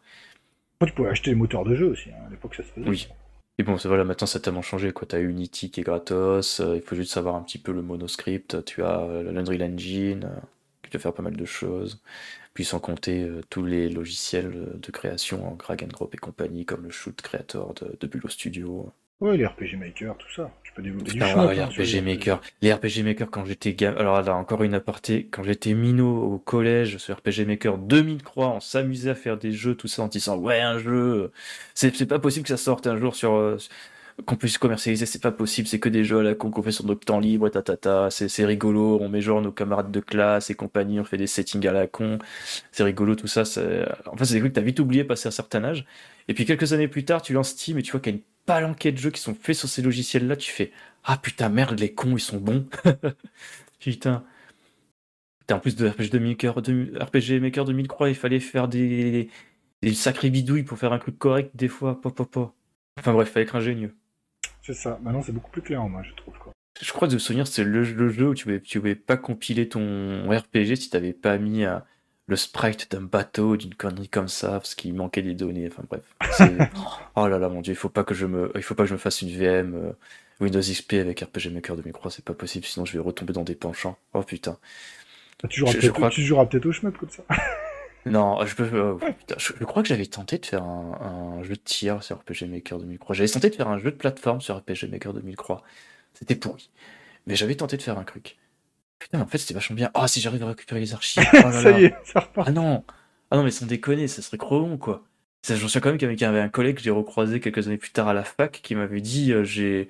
Quand ils son disque dur, il avait retrouvé des, des compositions toutes merdiques qu'il avait fait sur, euh, sur, sur Fruity Loop, là, le, le FL Studio, ou qui datait genre de 2004, 2005. Oh putain, c'était totalement claqué. Oh mon dieu. Ah, enfin bref, on va, on va passer à la seconde partie du podcast, non? Tout à fait, euh, avec Prickly. euh, Ouais, sur la Mikado Espagne, Fat Cat Arcade Festival, etc. Mais avant cela, on va s'écouter un petit interlude musical qui sera la surprise. À tout de suite tout de suite.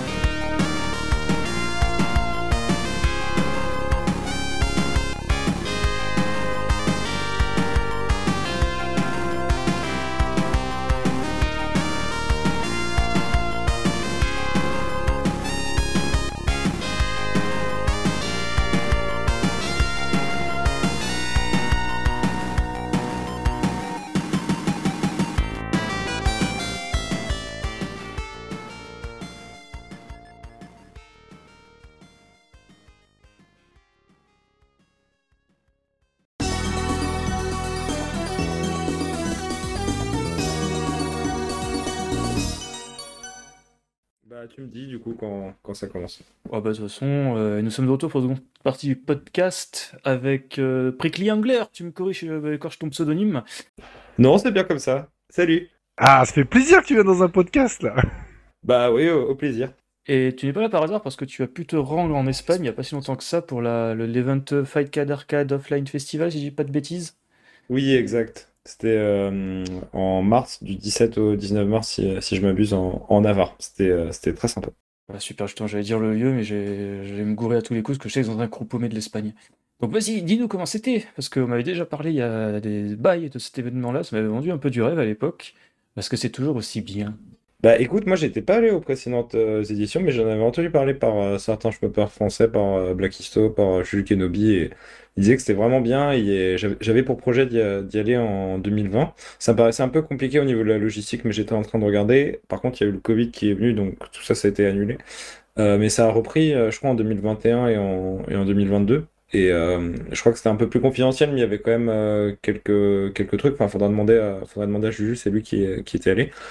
Et du coup, voilà, j'ai entendu, eu entendu parler de cette troisième édition, notamment sur le, bah, notamment par, euh, par Juju qui, qui en avait parlé aussi et, euh, et euh, sur le sur le Discord espagnol en fait. Parce que vu que vu que je parle espagnol je suis sur le Discord de de hispanophone. Et du coup il en avait parlé. Par contre il n'avait pas annoncé de, de choses vraiment concrètes. Donc je lui ai demandé au bout d'un moment trois mois avant enfin disons que ça savait qu'il allait le faire mais il avait rien encore annoncé. Donc je lui ai demandé et, et très vite j'ai pris la décision d'y aller. J'ai pris mes billets et, euh, voilà parce que le set- setup avait l'air assez euh, assez incroyable et euh, et, et il l'était, même si, euh, même si certains, voilà, euh, peut-être reprochaient le fait qu'il y avait que du cave, mais c'est vrai que c'était, voilà, il y avait vraiment énormément de, de jeux cave et même de versions rares et, euh, et voilà, il y avait, il y avait quand même pas mal de jeux et, et c'était, c'était un très bon moment. Il y avait Ah. du shmup aussi de souvenirs Oui, sur les affiches. il y avait pas mal de jeux de combat. Après, je pourrais pas te dire les noms parce Ouais. que, enfin, moi j'aime bien les jeux de combat, mais euh, donc pas, j'aime pas forcément trop y jouer en session. Enfin, c'est plus avec mes potes. Mm. Chez moi, je suis pas un gros doseur de, disons, de, de jeux de combat. Mais il y avait beaucoup de versus City et euh, il y avait aussi euh, dans, dans les autres genres de jeux, il y avait quelques beat'em up euh, et à l'entrée, il y avait peut-être quelques puzzles. Des jeux comme ça, enfin, tu sais, des, cla- des classiques du genre Tetris Grandmaster, Ouais. et aussi un peu de Metal Slug, Metal Slug 3, euh, il y avait quelques autres jeux comme ça, mais disons que essentiellement c'était, ouais, je dirais peut-être à 70% c'était c'était du cave et, et euh, c'était du chemin. Ok. Ah ouais. Et donc, du coup, en cave, qu'est-ce qu'il y avait Là, tu vois, tu nous Alors, titilles. Je vais peut-être commencer par ce qu'il n'y avait pas, ce sera, ce sera plus.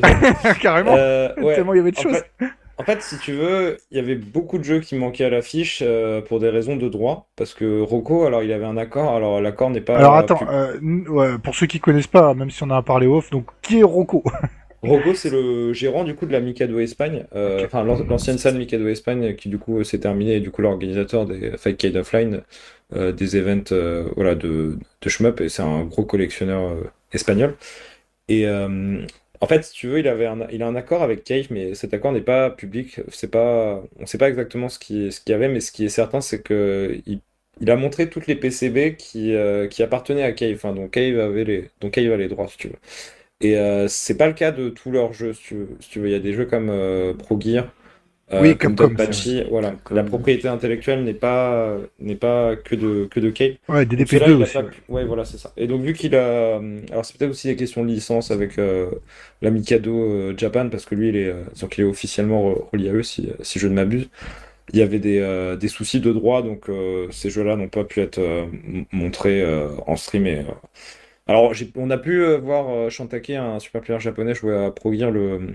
en fait, la veille de, l'événement euh, sur un. Alors, je sais plus si c'était un Mister ou. Non, je crois que c'est une Pandora Box, c'était un truc comme ça. Jouais à Pro Gear, mais voilà, c'était comme ça, chez, un particulier juste, juste avant l'event, mais ouais, sinon il y avait. par contre, ouais, du coup, ce qu'il y avait, il y avait beaucoup de versions alternatives. Il y avait euh, Mushi euh, 1.0, euh, Mushi 1. Enfin, Futari, je veux dire 1.0, Futari 1.5, euh, il y avait Futari Black Label, il y avait euh, la Matsuri de. euh, de Mushi 1.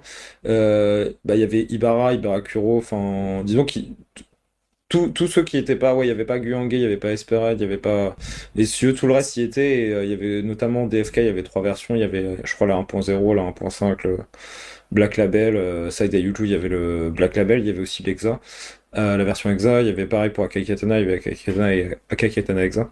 Et euh, ouais, sinon, il y avait à peu près toute la collection, il me semble, euh, euh, CV, euh, CV 1000K, je crois. Enfin, CV, ouais, CV, CV 1000, je crois, quelque chose comme ça. Je sais sais plus le nom exactement de, euh, du système, mais euh, ouais, il y avait aussi euh, des Smiles, des Smiles euh, Mecha. Il y en a peut-être un ou deux qui manquaient, mais je crois que c'est à peu près tout. Il n'y avait pas Akai Katana rouge. En fait, la seule PCB qui, avait, qui n'était pas une PCB euh, disons, d'arcade vraiment d'exploitation, euh, c'était euh, la Matsuri de, de. D'accord. Il y avait Pink Sweet? Ouais, il y avait Pink Sweet, ouais. Ouais, il y avait euh, Mushi Mushi Pork. Dans, avait, Dango- Dangon aussi, euh, Fivron Ouais, ouais, ouais, aussi. ouais.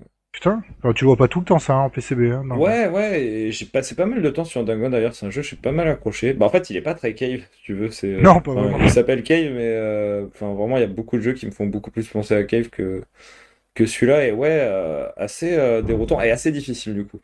J'ai pas, j'ai pas passé le stage 3 malgré que j'y ai passé un, un peu de temps. Après, forcément, j'ai pris un peu de temps à trouver mon vaisseau et tout. Il y a M. Night, notamment, qui est un grand fan du jeu, qui m'a, qui m'a conseillé. Euh, mais ouais, c'est assez difficile et euh, M. Night n'a pas réussi à le reclairer. Il avait clairé une fois chez lui. Mais euh, par contre, Shantake, euh, le super player japonais qui, travaille chez City Co- Connection, euh, il a, il a, il a clearé le jeu, il a clearé aussi énormément de jeux. Enfin, il est vraiment, à chaque fois qu'il passait sur un jeu, c'était en général euh, euh, All ou. Enfin, voilà quoi. Alors, justement, j'ai vu des replays sur ça. Alors, euh, il y en a beaucoup qui ont été diffusés. Bon, j'ai pas pu tout voir, mais je sais pas quel joueur joue, mais il y en a un, il a fait un, il a fait Side il a tué Ibashi dessus quoi. Ouais, ouais, c'était peut-être c'était peut-être lui. Je crois, je crois que j'ai un souvenir que, que Shantake il était mort sur le, sur le Hibachi, sur le, sur le White Label.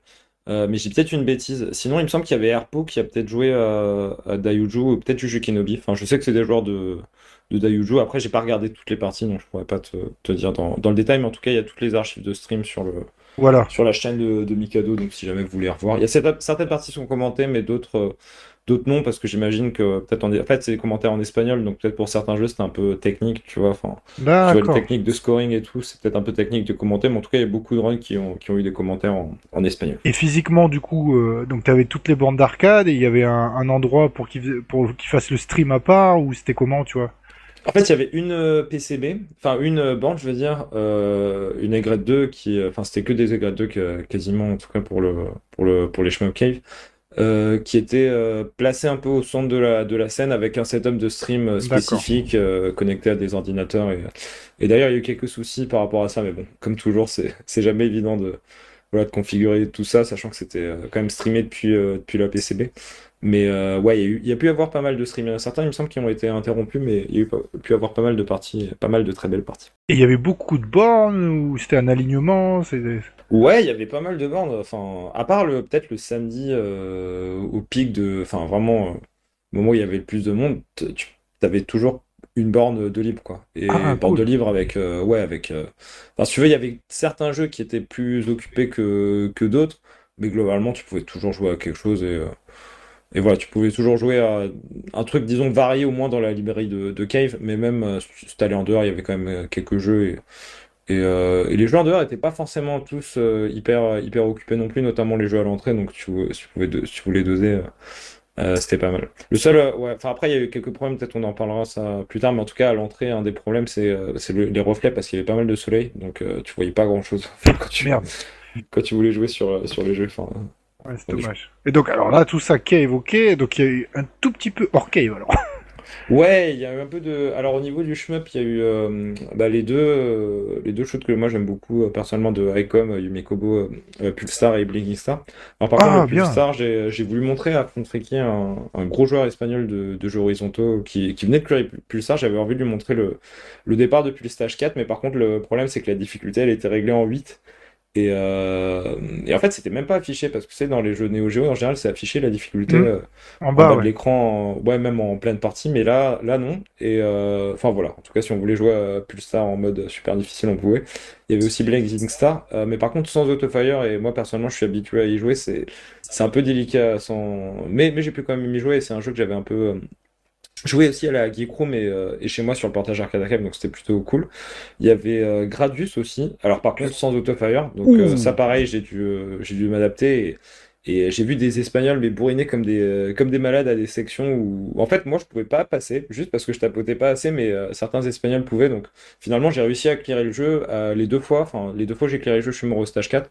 Mais du coup, ce que je faisais, c'est que je prenais pas le missile pour pas augmenter plus de rank et pouvoir garder une, une cadence euh, où je pouvais ta- tapoter si tu veux. D'accord. Parce que le, le missile, malgré tout, augmente pas mal le, le rank. Et moi, je suis pas un gros tapoteur, donc, euh, donc voilà. Mais j'ai quand même pu euh, passer le jeu et, j'étais très content euh, à l'idée de voir Gradius parce que, si tu veux, les jeux Konami sont globalement assez rares en, en France. Enfin, en tout cas, moi, je connais Oui, peu de, fait, en PCB, de ouais. joueurs de, ouais, de shmup, Mm. euh, tu vois. De... Enfin, il y en a quelques-uns, par exemple, il y a Seb de la Geek Room qui a toutes les, euh, enfin, tous les PCB arcade de Gradius, mais tu vois, ça.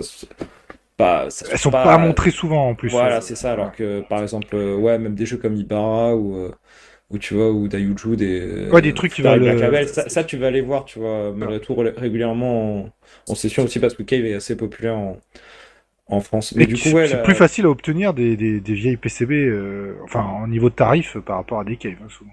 Oui, c'est ça, et même si des fois c'est pas forcément une question de prix, c'est aussi que ça va être une question de rareté, si tu veux. C'est-à-dire que les, euh, Oui, fait. les jeux cave ont pas mal circulé, et aussi à une période où, où les gens ils comprenaient, si tu veux, la valeur des, des PCB, tu vois. Mm. Euh, Tandis qu'à l'époque de, de Konami, euh, enfin, à la grande époque de Konami, ou même dans, au milieu des années 90, euh, t'avais un peu, un peu encore le côté, bon, euh, le jeu il est terminé, bon, on passe à autre chose, on Ouais, et tout. alors Ça, fait une cale sur mon bureau, quoi. Ouais, c'est ça. Si tu veux, par exemple, des full sets de Cave, c'est malgré tout plus facile à trouver que des full sets de, ouais, de jeux Gradius, enfin de jeux ouais, type euh, série Gradius. Euh, euh, surtout si c'est des. PCB qui doivent fonctionner. euh, surtout. Ouais, c'est ça, ou même des trucs genre NMK, et ouais, surtout des trucs qui doivent, qui doivent fonctionner. Et notamment la Gradius, c'était la- l'original, c'est-à-dire pas la, hum, pas la révision de Oh, PCB, mais System. le, ouais, le Bubble System. Ah ouais, avec le- l'intro que, ouais. que t'avais Je fait dans le vu s'allumer CC. de, de, ses- de mes propres yeux et je t'avoue que j'ai failli verser une larme. C'était, c'était vraiment magique de, Hmm. de, de- de voir ça et vraiment la longue intro avec le euh, Morning Music, je crois qu'elle, qu'elle s'appelle. Enfin, la- vraiment la, la musique euh,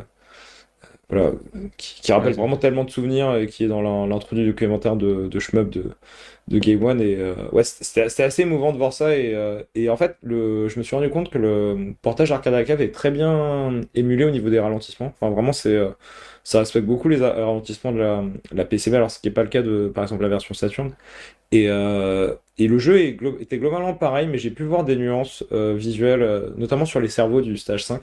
Et ce qui m'a bluffé, c'est le, vraiment le niveau final. Il y avait une teinte de bleu métallisé, si tu veux, dans, dans l'arrière-fond de la base, que je trouvais vraiment magnifique. Et, c'est quelque chose que j'ai jamais vu sur aucun portage, où, où ça peut tendance à, ça peut tendance à avoir un côté euh, verdâtre, un peu, un peu jaune. Après, faut voir aussi euh, comment c'est capturé, parce que le, j'avais vu un, un replay d'un, d'un, gars qui fait 7 heures de, de Gradius 1, qui, euh, je crois qu'il fait les 10 millions, tu sais, comme, Ouais, normal. comme c'est le cas au Japon, ouais, voilà.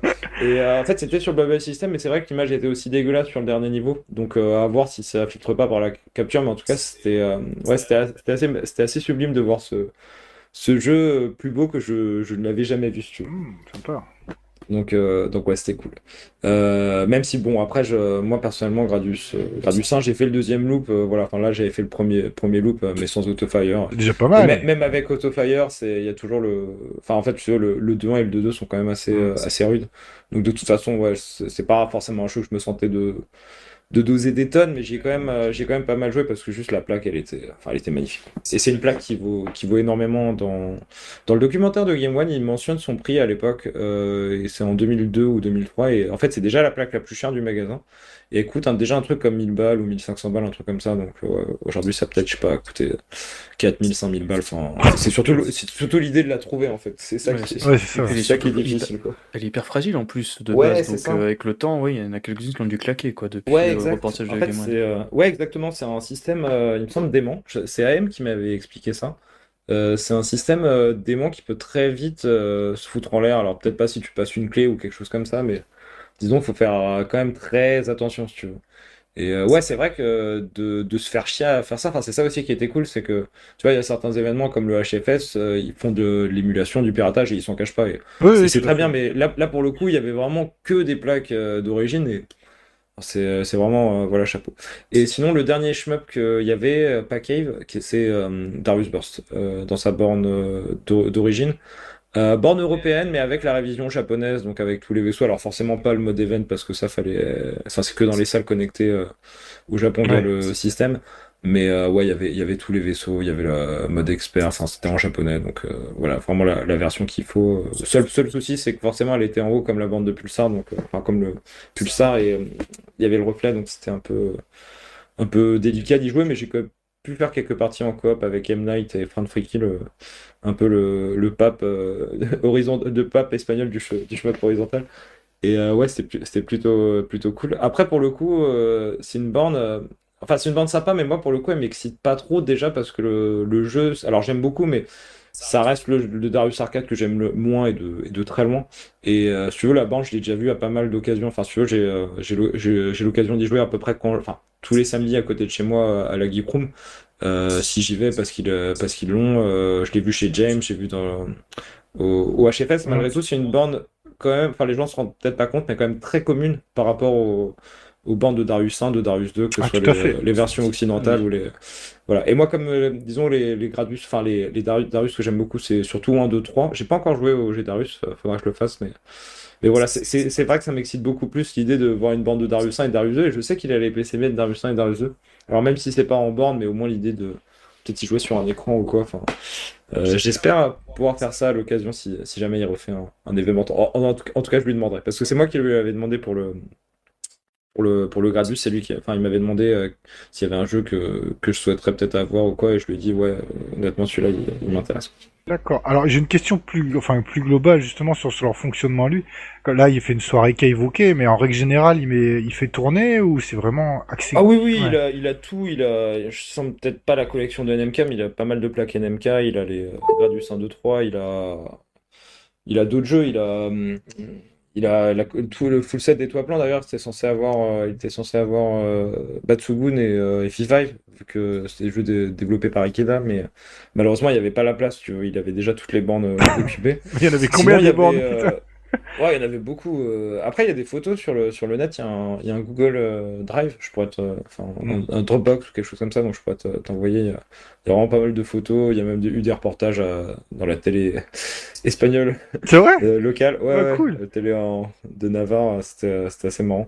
Et, euh, et ouais, il y avait pas. Non, non, honnêtement, je pense qu'ils montent pas mal de jeux. Bah, je sais que notamment à des autres sessions, il y avait la bande Star Wars. Sais, le, le jeu récent. là. Ah ouais. Euh, celui qui donne le vomi, mais qui, est- qui est assez impressionnant. Mais...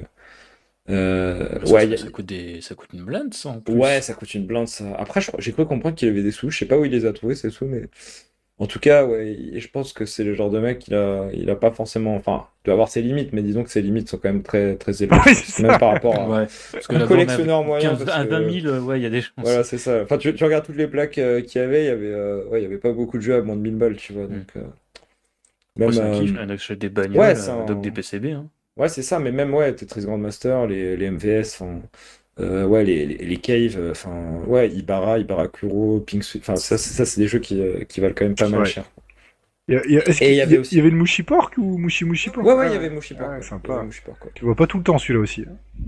Ouais, c'est vrai. Alors moi, je le, pour le coup, je le déteste. Je pense que c'est peut-être même un des shmups que j'aime le moins, mais, euh, mais euh, ouais. Après, après, je, disons que je peux comprendre qu'on qu'on l'apprécie, mais juste moi, c'est le euh, l'idée d'avoir une chaîne de médailles à aspirer. Je trouve, je trouve que c'est une hérésie de, de juste de pas avoir à les ramasser ou à la limite euh, de pas juste avoir aspiré comme je sais pas comme Futari ou des trucs comme ça. Enfin, euh, moi, en tout cas, j'aime pas. Euh, et ouais, je trouve que c'est un peu le, un peu le, un peu trop entre deux, quoi. Entre, entre Cave et Rising Yagawa, et je trouve que le, le jeu a pas assez de, voilà, de, de personnalité. Donc, bref, j'y ai pas, j'y ai pas joué une seule seconde.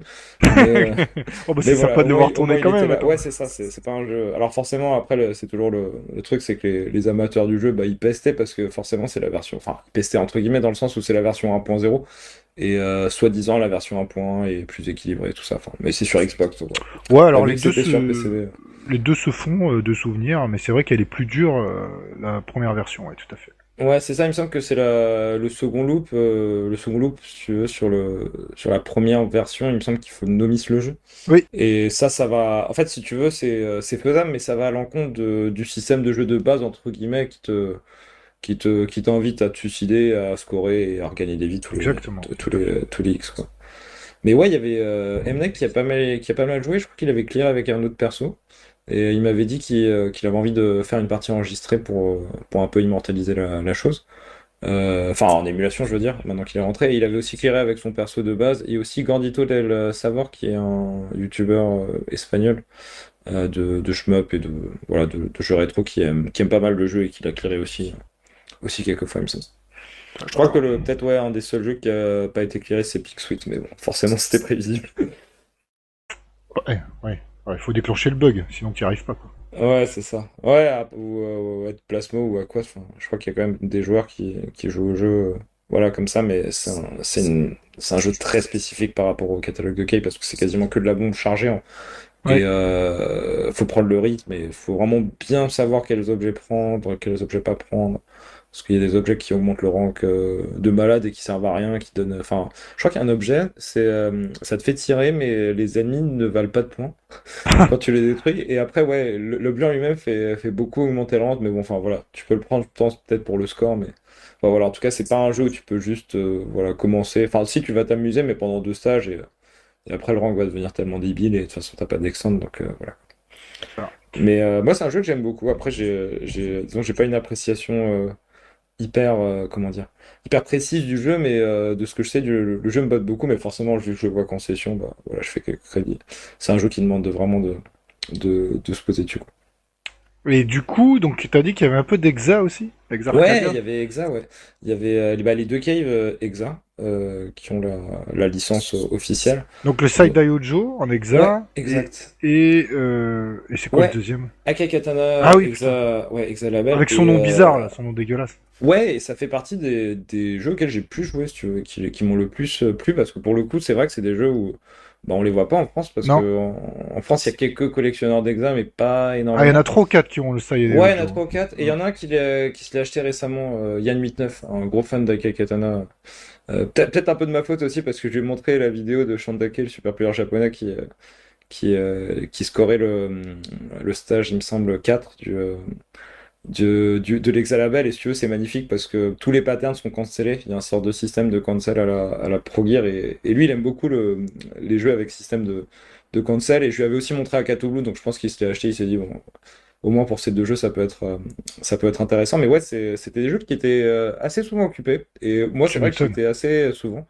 Euh, et ouais, j'ai. Alors, c'est vrai que pour le coup, le Akakatana, je l'avais essayé en session chez, chez Cormano il y a, il y a quelques années. J'avais pas vraiment accroché. Tu parles de la vu, PCB, euh, là, c'est ça? Ouais, la PCB, mais même euh, ce que j'avais vu, enfin un peu des streams sur YouTube de, enfin ouais, ce délire de personnes qui se, tra- se transforment en, en avion, enfin, je sais pas, je j'avais pas trop convaincu, tu vois, et, et le jeu avait l'air un peu alambiqué, mais euh, pour le coup, le Exalabel, j'ai tout de suite accroché, et euh, fait, il a un sorte de système de cancel à la Pro Gear, mais euh, bon, en vrai, en vrai, le jeu est quand même un peu compliqué, et, et tu vois, c'est le genre de jeu où j'ai joué un peu tout seul à l'event. euh, après, j'avais demandé un peu des conseils à Trap15 par, euh, par Discord et il m'avait un peu bah, conseillé vu que c'est lui qui a développé le jeu. Mais dire, c'est que ça Ah, il était là? Non, il était pas là, mais Ah, je, vais, je vais poser la question sur, sur Ouais. Discord. Ah. Et euh, c'est un jeu qui demande vraiment de s'attarder parce que, euh, disons que ouais, le score que j'ai fait par rapport à ce que d'autres font à ce moment-là, c'était pas ouf. Et malgré tout, euh, ouais, malgré tout, tu. Enfin, c'est prenant quoi, le système de, console et tout. Et, ouais, j'ai pu voir le, stage 5 ou quelque chose comme ça. Et, pour le coup, ouais, j'étais content parce que ouais, c'est pas un jeu qu'on voit souvent et j'ai trouvé le, le système vraiment intéressant. J'ai pas du tout essayé les autres modes, je t'avoue. Les, euh, les modes, parce qu'après, bon, c'était un mode Chine, mode Max, euh, mode. Ouais, euh, c'est c'est ceux de la 360, ça Ouais, sert à voilà. rien. En fait, les deux, euh, de ce qu'on m'a dit, en fait, c'est Chantake qui m'avait dit ça, les deux, euh, les deux jeux sont basés sur le, les portages 360, si tu veux. Oui. Il y a des différences avec la PCB. Enfin, si tu veux, si, euh, pour les, pour les mecs qui scorent vraiment, ils compareraient pas les scores de Yuju, même le mode normal euh, Exa, par rapport à la PCB euh, de base. Tu vois, c'est trop différent. Enfin, enfin, moi, en tout cas, c'est ce que m'avait dit Rocco, que c'était très différent. Euh, mais apparemment, bon, ça après c'est toujours le discours de chou, donc euh, toujours peut-être un peu le côté marketing, mais en tout cas, apparemment les versions exa prennent en compte euh, les attentes des fans en termes de ralentissement, de trucs comme ça, parce qu'apparemment je crois que la, la PCB d'Akakatata, enfin vraiment je crois que ça rame à certains moments. Et, Oui. et honnêtement, le Akatata, je le trouve, enfin moi de toute façon les, ces caves là un peu tardifs, honnêtement je les trouve pas très beaux. Je sais que peut-être choquer certaines personnes, mais moi quand tu me dis Galuda 2, genre de trucs, enfin vraiment je trouve vraiment pas ça beau, voire limite un peu un peu moche, un peu cheap, mais euh, le Akai Katana en version exa, pour le coup, il était vraiment beau. Enfin, le, il bénéficiait beaucoup du, du lifting, de vraiment euh, visuel, par rapport à la PCV qui euh, était juste à côté, et en plus avait des boutons un peu mal configurés, parce que Akai Katana, enfin, il y a un setup entre guillemets à quatre boutons, et il te demande au début du jeu lequel tu veux, mais disons que c'était- il a- il avait pas les bons boutons, si tu veux. Enfin, il avait les boutons. Il avait pas un bouton pour le pouce, si tu veux, à côté du bouton de tir, donc. Donc du coup, forcément, j'ai pas, j'ai pas trop, euh, j'ai pas trop rejoué. J'ai plutôt joué à la version euh, Exa et le Saida Yuju. Ouais, j'ai, euh, ouais, j'ai pas mal joué. Alors le mode Exa, du, du coup, il change pas mal de trucs. Enfin, de ce que j'ai compris. Et pareil, c'est un jeu. J'avais, enfin, j'avais joué vite fait chez chez Cormano, mais pas énormément accroché. Et tu sais, c'est un jeu où il y a un peu une sorte de hype vu que vu qu'il est vu qu'il est disponible. Enfin, disons entre guillemets, la version PCB est très convoitée. C'est le dernier cave, tout ça. Et, Et ouais, en fait, je comprenais pas forcément trop cette euh, hype, mais après avoir joué la version euh, Exa, et surtout avoir vu le, super player coréen, coréen euh, Kaya jouer au jeu, enfin la version normale, et ouais, en fait, c'est vraiment un jeu que je pense que j'aime beaucoup. Et euh, la version Exa, si tu veux, il y a pas mal d'hyper, et les, euh, tu cancelles un peu les balles avec l'hyper en shot, un peu à la Daifukatsu. Alors, je suis pas un expert de Daifukatsu, mais il y a- cette méca- mé- mécanique-là. Euh, à chaque fois que tu prends des abeilles ou des bombes, ça cancelle les balles. Et euh, pour faire monter la chaîne, c'est vraiment, je crois, canceller les balles plus que. Enfin, c'est vraiment ça qui fait. Donc, tu as tout le temps envie d'activer les hyper. Et alors, je sais pas si c'était le cas dans la version Saidayuju de base, mais là, pour le coup, c'est assez intéressant parce que tu as un bouton de bombe qui est indépendant du bouton d'hyper. C'est-à-dire, c'est pas comme dans les Dayuju où quand tu as une bombe et un hyper, bah, tu es obligé de déclencher l'hyper et après de bomber. Là, tu as un bouton juste pour la bombe et la bombe fait réduire le rank. Donc, euh, c'est toujours une sorte d'accordéon avec le rank bah, jusqu'à que tu meurs. Et euh, pour le coup, c'est un... j'ai réussi à avoir la première extend, mais pour la deuxième, faut, faut déjà beaucoup plus euh, scorer. Et euh, mais pour le coup, quand je l'ai eu, j'ai pas atteint le stage 4. J'avais pas passé le. Parce que Ah ouais. forcément, avec le rang qui augmente et tout. Euh. Après, c'est pas un jeu que je connais trop de base. Hein. Kayar, Non, mais il est euh, pas pour très le- facile, hein, le side Ouais, il est pas, il est pas facile, facile. mais, euh, mais Kayar, il avait, enfin, qui est le record du monde sur la version euh, arcade, il avait son premier crédit, il est arrivé quasiment à la fin, quoi. Il n'avait pas carré parce qu'il avait fait quelques erreurs, mais disons que il avait fait, ouais, peut-être, je sais pas, 10 fois mon score ou un truc comme ça, tu vois. Mais euh, ouais, effectivement, c'est un peu un mix de, de pas mal de trucs, mais ouais, pour le coup, j'ai. Et il y a les patterns modifiés aussi, il me semble. D'accord. Mais ouais, pour le coup, j'ai trouvé ces versions. Bon, alors, forcément, après, moi, je suis pas dans la, donc, je suis pas dans la cible commerciale de d'Exa, donc euh, euh, voilà, je, je parle pas du prix ou genre de truc. Moi, personnellement, j'achèterais jamais ça à ce, prix-là, mais pour le coup, les jeux, je pense, si on a vraiment des sous, enfin, euh, ouais, c'est un peu des Black Label ou des trucs comme ça. Enfin, c'est un peu ce genre, de truc. Donc, je pense si on aime vraiment les jeux, ça peut valoir la peine. En tout cas, le, les, les modes arène sont vraiment, voilà, sont vraiment intéressants. Après, c'est sûr que ça reste la même, voilà, la même ossature de base. Donc, euh, faut pas s'attendre non plus à quelque chose de, ouais, d'ultra transcendant. Mais en tout cas, j'ai trouvé ça vraiment réussi. Et moi, qui mets pas les, pas trop les versions de base de ces deux jeux-là, bah, ça m'a, ouais, ça m'a, ça m'a fait découvrir ces jeux et j'ai pas mal apprécié. D'accord. Donc en Exa, ils, avaient que enfin entre guillemets, hein, Ouais. ils avaient que ces deux-là. Ouais, alors après, lui, il a peut-être acheté, euh, je sais pas, peut-être tout ou des trucs comme ça. Ou... Ah mais ils les ont Mais- pas mis. Ah dommage. Ouais, ouais. C'était l'occasion. Je, je- honnêtement, je, je ne sais pas, mais après, vu que c'était un événement officiel Cave, et, euh, Ouais, c'est ça. et forcément. Bah, ils auraient pu mettre le taux vu que soi-disant. Euh... Cave, euh, Ouais, après, c'est un tout chinois. Tu sais, c'est le, Ah oui, c'est le vrai, le game, c'est Fantastic Anime. Danmaku, euh, ouais, Ouais, festival. Après, je crois Festival qu'ils vont, ils vont porter un autre tout. Je sais pas si c'est le site ou le set, je te dis peut-être une connerie. Ou je sais pas si c'est un fan game, mais apparemment, il y a eu. Oui, c'est un, remake, ouais, tout à fait. C'est un remake, ok. Mm. Mais ouais, là, c'était vraiment un event Cave. Donc, donc voilà, c'était. euh, Vraiment, si on n'aimait pas Cave, on n'avait pas grand chose à, à jouer, quoi. D'accord, bah, oui, Et si on n'aimait pas le Versus, parce qu'il y avait quand même pas mal de Versus et il y avait des, il y avait des tournois. Donc, euh, Mais par contre, ouais, les bandes de Versus étaient souvent occupées. Ça, ça j'ai. j'ai- Oh, c'est tout le temps occupé ça dans n'importe Ouais. quel event ça. Après, après, ce qui était sympa, moi, j'ai- trouvé pour le coup sympa, et je sais que ça, je sais pas, parler, pas tout le monde va être d'accord, mais si tu veux, c'était bien d'avoir un événement où, il y- où le shmup, c'était vraiment la, la partie principale, si, si tu veux, parce que il y a pas mal de trucs, genre, euh, ouais, Stunfest, HFS, tout ça, où, enfin, vraiment, le shmup, c'est une succursale, et, euh, et bon, les, enfin, les organisateurs, bon, voilà, c'est pas qu'ils n'aiment pas, mais des fois, t'as l'impression qu'ils ont un peu rien à foutre, quoi, de, de, de, de notre genre, tu vois. Et Ah, c'est pour pas ce qui fait venir les gens. hein. Ouais, voilà, c'est pas ce qui fait venir les gens. Et, et là, pour le coup, c'est pas forcément ce qui fait venir les gens, parce qu'il n'y a pas eu des milliers de, de personnes, on était genre 170, mais d'a- d'avoir autant d'intérêt pour le, pour le chemin, moi j'ai trouvé ça magnifique, quoi. Parce que c'est vrai que ouais, d'au- d'autres festivals, genre HFS ou trucs comme ça, j'aime bien un peu jouer à d'autres trucs et tout, mais bon, quand c'est tout le temps de la baston, tu vois, t'as pas l'impression que le, le shmup est inféodé au, voilà, au règne de la baston, et, euh, et là, pour le coup, c'était l'inverse, donc c'était c'était assez plaisant à voir. D'accord. Bah, il avait l'air bien cet event. Ouais, c'était super cool, ouais. C'était super cool, ouais. Et après, ouais, dans les autres jeux, je crois qu'il y avait quelques beat'em up aussi. Euh, mais je pourrais pas te dire les noms, parce que pour le coup, les beat'em up, c'est vraiment pas ma tasse. Il y avait aussi des jeux de puzzle ou des. Peut-être Bubble Bubble, mais pareil, euh, vu que, vu que je connais quasiment pas. Et donc il y avait du bon gros niveau euh, pour les joueurs quoi. Ouais, ouais, il y avait pas mal de. Bah, déjà, il y avait des, euh, des personnes de l'étranger. Il y avait, euh, il y avait Mark MSX, il y avait euh, Jamers. Alors, Mark MSX, je crois, n'a pas fait de démonstration, mais Jamers, il en a fait une. D'accord. Euh, fait une démonstration un peu particulière parce qu'il avait ramené son manette Saturn. Parce que pour le coup, il a déjà, il a déjà clearé euh, de Donpachi, enfin le hall en event. Mais il avait, euh, ça faisait longtemps qu'il n'avait pas joué sur PCB. Je crois que la dernière fois qu'il avait joué sur PCB, c'était peut-être en, en 2019 au Sunfest ou quelque chose comme ça. Et, du coup, il a demandé à Marc, ou enfin en tout cas, il a dû voir avec Marc pour que Marc installe sa, manette Saturn. Euh, Enfin, son imitation de manette Saturn, mais tu sais, avec un type un port USB ou quelque chose comme ça. Et euh, Marc, tu veux, il a réussi pour les touches, mais enfin pour les touches directionnelles, mais il a pas réussi pour les boutons. Donc c'était assez marrant parce que Jamers a, a fait le haul du coup avec Ibachi et tout, euh, avec, euh, avec la croix directionnelle de la manette et, le- et les boutons du, du, du panel. si. Non. Si, c'est assez marrant. Bah, pour le coup, tu as la vidéo, donc tu pourras, tu pourras voir, c'est assez, euh, c'est assez cool. Euh, Il y a eu Shantake. Alors, Shantake, c'est, euh, c'est franchement, je pense, c'est le, peut-être le joueur le plus impressionnant que j'ai, j'ai vu en, tout, en, en vrai, parce que, alors c'est marrant parce que beaucoup disent, enfin, en tout cas, il a la réputation parmi les super players japonais de pas forcément jouer pour le score, entre guillemets, dans, dans le sens où il a des très bons scores, mais tu vois, ça va pas être un mec qui a des, qui a des records du monde ou des trucs comme ça. Mais euh, le mec, enfin, il a un niveau incroyable sur, euh, sur quantité de jeux, quoi. Bah, déjà, genre, ouais, euh, All de White Label. euh, alors, quand je dis All, je précise, euh, je, je parle de- des deux loops. Mais c'est juste que le jeu appelle All et beaucoup de gens appellent ça Dual, mais en fait, le jeu, il te dit juste All, quoi. Donc, Mm. moi, j'appelle ça comme le, comme le jeu le, voilà, le considère.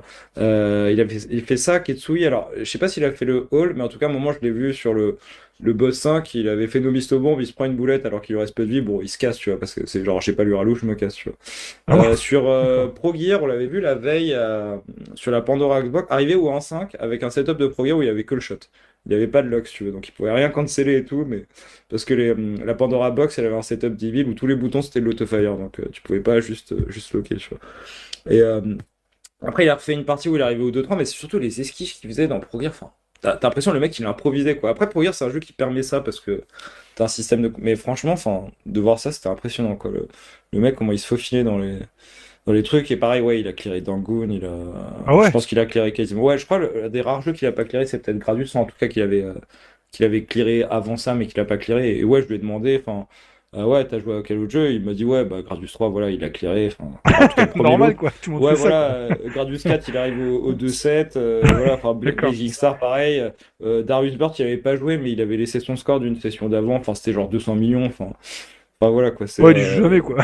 Ouais, voilà. Et, et- et vra- et vraiment, le mec était. Enfin, en fait, je trouve qu'il était assez classe parce que très beau et tout. Et il travaillait à, City Connection. Et euh, en fait, euh, en fait, il m'a offert un porte-clés. Ça me... Je trouvais ça content de, de Deathmile.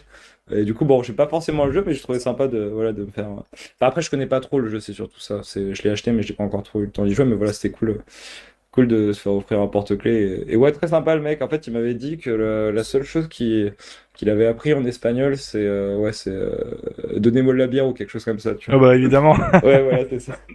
Et euh, il était pas mal avec Kayar, le super player coréen de, de Side Jeu. Alors, pareil, un, un joueur vraiment d'un niveau assez impressionnant. Bah, pour le coup, record du monde de Side Jeu, mais qui joue aussi à d'autres trucs. Il joue à du tout, à Ketsui, enfin voilà. Euh, je crois qu'il a fait le, ouais, il a fait le hall de, de Kitsui, les, les deux loops. Et euh, ouais, franchement, de le voir sur euh, Side des c'est déjà c'est ce qui a le plus impressionné les, les joueurs, es- les joueurs espagnols quand ils, euh, quand ils parlaient de un peu des trucs qui les avaient touchés. Enfin, vraiment, ça, ça les a. Et c'est vrai que c'était impressionnant de, de voir ça. Je crois que c'était le mode expert de, de Side jeux. Enfin, euh, oui, et ça, c'est aussi autre chose que je, je voulais préciser par rapport à la version exacte. J'ai pas pensé, mais euh, tu sais, dans Side jeux, plus tu mets la, la fille à poil, plus c'est difficile. Mais Oui. euh, dans Side jeux exact, c'est pas comme ça. Le... Ah bon? Ouais, les vêtements, c'est juste pour le, pour le skin. Donc, euh, D'accord. c'est c'est enfin, il y a juste un mode de, voilà, de difficulté. Et donc, ouais, lui, il joue en mode euh, expert, et, euh, il me semble. Et ouais, c'était impressionnant. Enfin, la vitesse et tout. Parce que c'est un jeu où les, les balles vont quand même très vite. Euh, c'est Ouais, ouais. fourni, mais ça, ça va vite. Et de... De une forme voir, particulière c'est- hein, dans le side Aoju par rapport Ouais, à c'est ça. Alors, il a pas débloqué le vrai, vrai, vrai boss final qui a, bah, je crois qu'il a pas été battu, le Inbachi, mais il a débloqué l'autre. Et ouais, c'était impressionnant. Et après, ils ont changé les settings de la PCB pour mettre la difficulté en very hard ou quelque chose comme ça. Et... Ah bon C'était pas si dur comme ça déjà Ouais, voilà. Après, je, sais plus s'il a clearé ça ou pas, mais euh, il est quand même allé assez loin et je crois qu'il avait déjà clearé chez lui parce que lui, chez lui, il a la PCB. Enfin, il joue aussi un peu sur Xbox 360, il me semble, mais, euh, mais il a la, la PCB. Et ouais, c'était un, un, c'était un joueur vraiment impressionnant et très sympa, le mec. Alors après, on avait. Enfin, pas forcément, c'était pas forcément évident de se comprendre. Ouais, Donc, parce que ce que euh, j'allais te demander par le. Ouais, ap- après, il était très bien équipé parce qu'il avait un sorte de traducteur, donc en fait, il, il écrivait Ah, il parlait pas anglais le traducteur mec et et, tout, euh, euh, du tout? un petit peu, bah, quand même, malgré tout, euh, quand je parlais, je trouvais qu'il parlait plutôt bien, mais en tout cas, pour écrire, peut-être qu'il voulait. tu vois, mieux communiquer le fond de sa pensée. Et, et en fait, avec M. Night, on est, on s'est retrouvé. En fait, il nous a ramené Rocco le lendemain et on était à la gare ensemble, donc on a eu un peu de temps pour prendre un café, manger un truc et tout. Donc on a un peu parlé de de comment il jouait, de, de, tout, de tout ça. Et, et si tu veux, il nous, tu vois, il nous expliquait des trucs un peu précis sur sa manière d'appréhender le jeu et tout. Et donc, je pense que ce genre de truc, c'est un peu mieux d'avoir un traducteur, quoi. Mais ouais, c'était assez intéressant, quoi. De... Ouais, vraiment, ça m'a. C'est pas un jeu que je détestais ni rien, mais en tout cas, ça m'a vraiment réconcilié avec ce jeu. Et, et c'est vrai que, que pour le coup, ouais, je le trouve assez intéressant, même si le problème, c'est que voilà, malheureusement, j'aurais vraiment jamais l'occasion d'y jouer parce que euh, c'est vraiment la PCB. Enfin, en tout cas, disons que les scores sur PCB se comparent pas avec euh, les scores sur 360. Et, apparemment, la version 360 a quand même pas mal de, de problèmes, même si je crois que Kayer l'aime bien parce que euh, doit avoir quelques trucs. Ou... Enfin, voilà. Bah, disons que c'est la... c'est surtout la seule accessible à un prix normal. Ouais, c'est ça. Faut, faut, un peu la. Bah, à un prix normal, tu dis ça, mais je crois que 200 ou 300 balles. Ça, ouais, ça va alors... monter les chemins 360. Ouais, alors à l'époque, euh, elle était à prix normal. Maintenant, bon, elle a augmenté. Et puis, bon, pour ceux maintenant qui le veulent à un prix très très bas, euh, c'est facilement trouvable aussi, quoi, tu vois. Ouais, ouais. Après, moi, j'avais, enfin, en tout cas, j'ai vu passer une annonce, euh, je sais pas, genre à 100 dollars ou 120 dollars, un truc comme ça, et le mec disait que c'était pas cher, donc. Oui, oui, non, non, elles sont très chères, mais euh, enfin, je vais pas faire comme à chaque fois dire oui, que. tu peux, les- tu peux trouver des solutions alternatives. Voilà, c'est très facile euh, sur des Ouais, consoles euh, d'une autre Bah, même, sur MAME, le Side du jeu, il est émulé, alors pas sur la dernière version parce que Exa voulait pas, donc ils, Mm. ils ont dû le virer, mais sur une version antérieure. Après, je pourrais pas dire au niveau des ralentissements. et- Enfin, c'est toujours ce, voilà, ce truc-là, c'est que Cave a, je sais pas si c'était volontaire ou pas, mais ils ont fait en sorte de, de faire des jeux qui étaient pas émulables, enfin, qui, qui sont pas à 100% émulables. Enfin, Enfin, ils sont émulables, mais en fait, c'est très dur de reproduire exactement ce qu'ils ont fait sur PC. Oui, c'est ça que je voulais dire, euh, le, au niveau des ralentissements. Et si tu veux, Ouais. si tu prends ouais, les, les portages de la 360 qui sont, pour le coup, des portages, c'est pas de, pas de l'émulation. Et euh, ouais, les euh, Side du jeu, même Exa, et reprend le portage 360. Donc euh, forcément, c'est assez différent de voilà, la version arcade et tout. Mais euh, ouais, Bien la sûr. version arcade, elle est, euh, elle, elle est brutale. euh, elle, est- elle est vraiment brutale. Par contre, j'ai, malheureusement, j'ai pas trouvé l'occasion d'y jouer parce que le, le panel était pété de jeu. Le... Je sais pas si c'est le premier jour. Mais en tout cas, de... en fait, ça a été réparé un moment, mais moi j'y avais- j'y ai été deux, trois fois, et les deux, trois fois j'avais des problèmes, et pff, au moment je fais ouais, bon, ça me saoule quoi. Et, euh, et j'en avais parlé vite fait à Rocco, mais il était occupé, donc il a pas dû entendre. Mais après, plus tard, d'autres gens lui ont, lui ont dit, donc, euh, donc voilà, mais finalement, j'ai pas eu l'occasion d'y rejouer. Et, et voilà. Mais de voir Kayar y jouer, ouais, c'était euh, vraiment impressionnant. Il y- avait aussi ouais, d'autres au niveau des parties. Il y avait euh, Juju qui a fait une partie de Futari euh, God, euh, Godmode, il me semble, de Black Label. Euh, je crois que par contre, il a pas clearé. Mais après, c'est en fait, il commence à jouer au stick. si tu veux, il, il s'est acheté un stick un peu, je crois, pour les events et, et genre de genre de trucs. Donc voilà, c'était pas forcément le bon setup et tout. Après, j'ai pas j'ai pas vu euh, toute sa run, mais mais ouais, il me semble qu'il avait euh, qu'il avait pas clearé. Après, il y avait d'autres joueurs, Airpo, tout ça, mais ça, j'ai pas vu. Il y a aussi pas mal de joueurs espagnols. Euh, alors après, c'est marrant parce que la communauté espagnole, et justement, c'est un truc dont, dont on avait parlé avec Juju, c'est qu'ils sont très axés sur le one credit. Toi, tu- toi, tu t'entendrais très, très bien avec eux, Tracy. Parce que Ah c'est bon vraiment des, euh, ah ouais, c'est vraiment des les, clearers purs. ah, c'est des survivalistes. de- D'accord. Mais en fait, ce qui est assez impressionnant, c'est que, bah, tu vois, en France, bah, tu t'as des gens. Après, bien évidemment, c'est général. hein. Je pense qu'il va y avoir des gens en Espagne, même dans les communautés hispanophones. Enfin, je connais des gens, pour le coup, ils vont vraiment scorer les jeux, euh, s'attarder sur un jeu. Mais euh, là, la plupart des, joueurs qui étaient là, bah, si tu veux, c'était très important pour le, voilà, le clear, de clearer les jeux. Et même dans leur, dans leur philosophie, enfin, quand tu vois ce qu'ils font sur YouTube et tout, je pense à des, à des chaînes comme euh, Duros ou des, ou des gars comme ça, c'est vraiment. Ouais, c'est vraiment, ils ont une culture UNCSC au point où. Euh, bah, si tu veux, en France, des fois, t'as l'impression, j'ai l'impression de voir des joueurs, tu sais, hyper doseurs et tout, mais d'autres qui apprécient le shmup, euh, mais qui se sentiraient pas forcément de passer le temps, tu vois, nécessaire pour le one parce qu'en vrai, c'est c'est aussi du temps, tu vois. Oui. En Espagne, j'ai beaucoup vu, plus vu de, enfin, ils avaient tous tiré des jeux. Euh, après, des, des jeux, des fois un peu, enfin, entre guillemets, considérés comme faciles, comme des smiles, ou trucs comme ça, mais ils avaient tous tiré des jeux, ils étaient tous très fiers. Et, euh, et même quand ils parlent dans leur Discord et tout, c'est genre ouais, j'ai clearé les jeux et tout, et pas mal à, à, s'encourager, tu vois. Tandis que, enfin, en tout cas, les sessions que, en tout cas, moi j'ai fait en France, il y a un peu plus le côté à la cool. Bon, si on clear des jeux, c'est sympa, mais c'est aussi un peu pour, euh, pour voilà, là, les mecs, euh, quand ils, quand ils bossaient, ils, voilà, ils bossaient, mais après, c'est aussi une philosophie intéressante parce que c'est vraiment le clear par le cheese, tu vois, par, par la bombe, par le, par ce, voilà, par ce, par ce genre de truc, et c'est, et c'est assez marrant. Il y avait un gars qui, euh, c'est Tropical Beats, un, un youtubeur euh, costaricain qui était venu pour l'occasion. Purée. Euh, ouais, ouais, il y a des gens qui sont venus de loin. Bah, Mark MSX de l'Idaho, enfin voilà, Kayar de, de Corée du Sud. C'est ça aussi qui était cool, c'est qu'il y avait des gens qui venaient vraiment de, de loin, quoi. Et ouais, euh, le... ah, je sais plus ce que je te disais, mais, euh, mais ouais, là, ouais, il y a pas... ouais, sur la communauté espagnole, ouais, il y avait un gars qui avait fait euh, Galuda 2 avec le troisième perso. Et c'est un perso qui est très peu puissant au début, mais euh, qui. Ouais, surpuissant quand Ouais, à la surpuissant à la fin. pour les boss. alors malheureusement, il a pas clearé, il a, il a eu Ah, peut-être fait des erreurs en début de partie et il arrive à la, à la forme finale du boss, mais il a pas réussi. Ouais, à- c'est le perso pour, ce, pour le créditer sans scorer du tout. Ouais. Ouais, c'est ça, fait. ouais. Après, le, ouais, le scoring, je sais pas trop comment ça se compare par rapport aux deux autres, mais. Oh, ça rien à voir. C'est technique, quoi. C'est c'est assez technique comme perso. Et euh, ouais, il y a eu aussi un, un gars qui s'appelait euh, Raoul ou Raoul Cito, ou quelque chose comme ça, qui a, qui a clearé. Euh, c'était peut-être Ebs Galouda. Je crois qu'il avait fait un plutôt bon score, un truc comme 50 millions ou quelque chose comme ça. Dis peut-être une bêtise. hein. Euh, mais ouais, il y a eu, y a eu des joueurs espagnols qui ont, qui ont joué. Et j'ai aussi vu des parties comme ça, genre un mec qui avait fait euh, genre euh, 24 millions sur Blazing Star, enfin un peu à côté. euh, Il y a quelques personnes qui ont clearé Gradius aussi. Euh, mais ouais, voilà, il y avait un peu tout, quoi. Il y avait des, des parties euh, jouées en mode survie, il y avait vraiment des, Et, vraiment des grosses perfs, quoi. et est-ce qu'il y avait, euh, alors je sais pas si c'était vraiment, vu que c'était très spécialisé shmup, est-ce qu'il y avait des, gens- des gens lambda, euh, comme tu vois dans certaines conventions, euh, les gars ils voient un shmup, ils jouent, ils se barrent, ils, ils connaissent, enfin ils sont, pas qu'ils sont pas très bons, mais c'est qu'ils jouent juste comme ça quoi, ils jouent pas régulièrement au shmup. Ouais, très peu. Très peu, il y en avait alors, pas, alors par contre, bon, forcément, il y en avait beaucoup sur la bande Darius Burst, euh, parce qu'elle était à l'entrée, et si tu veux, il me semble que l'entrée, euh, t'avais pas forcément besoin de payer pour, euh, pour y aller.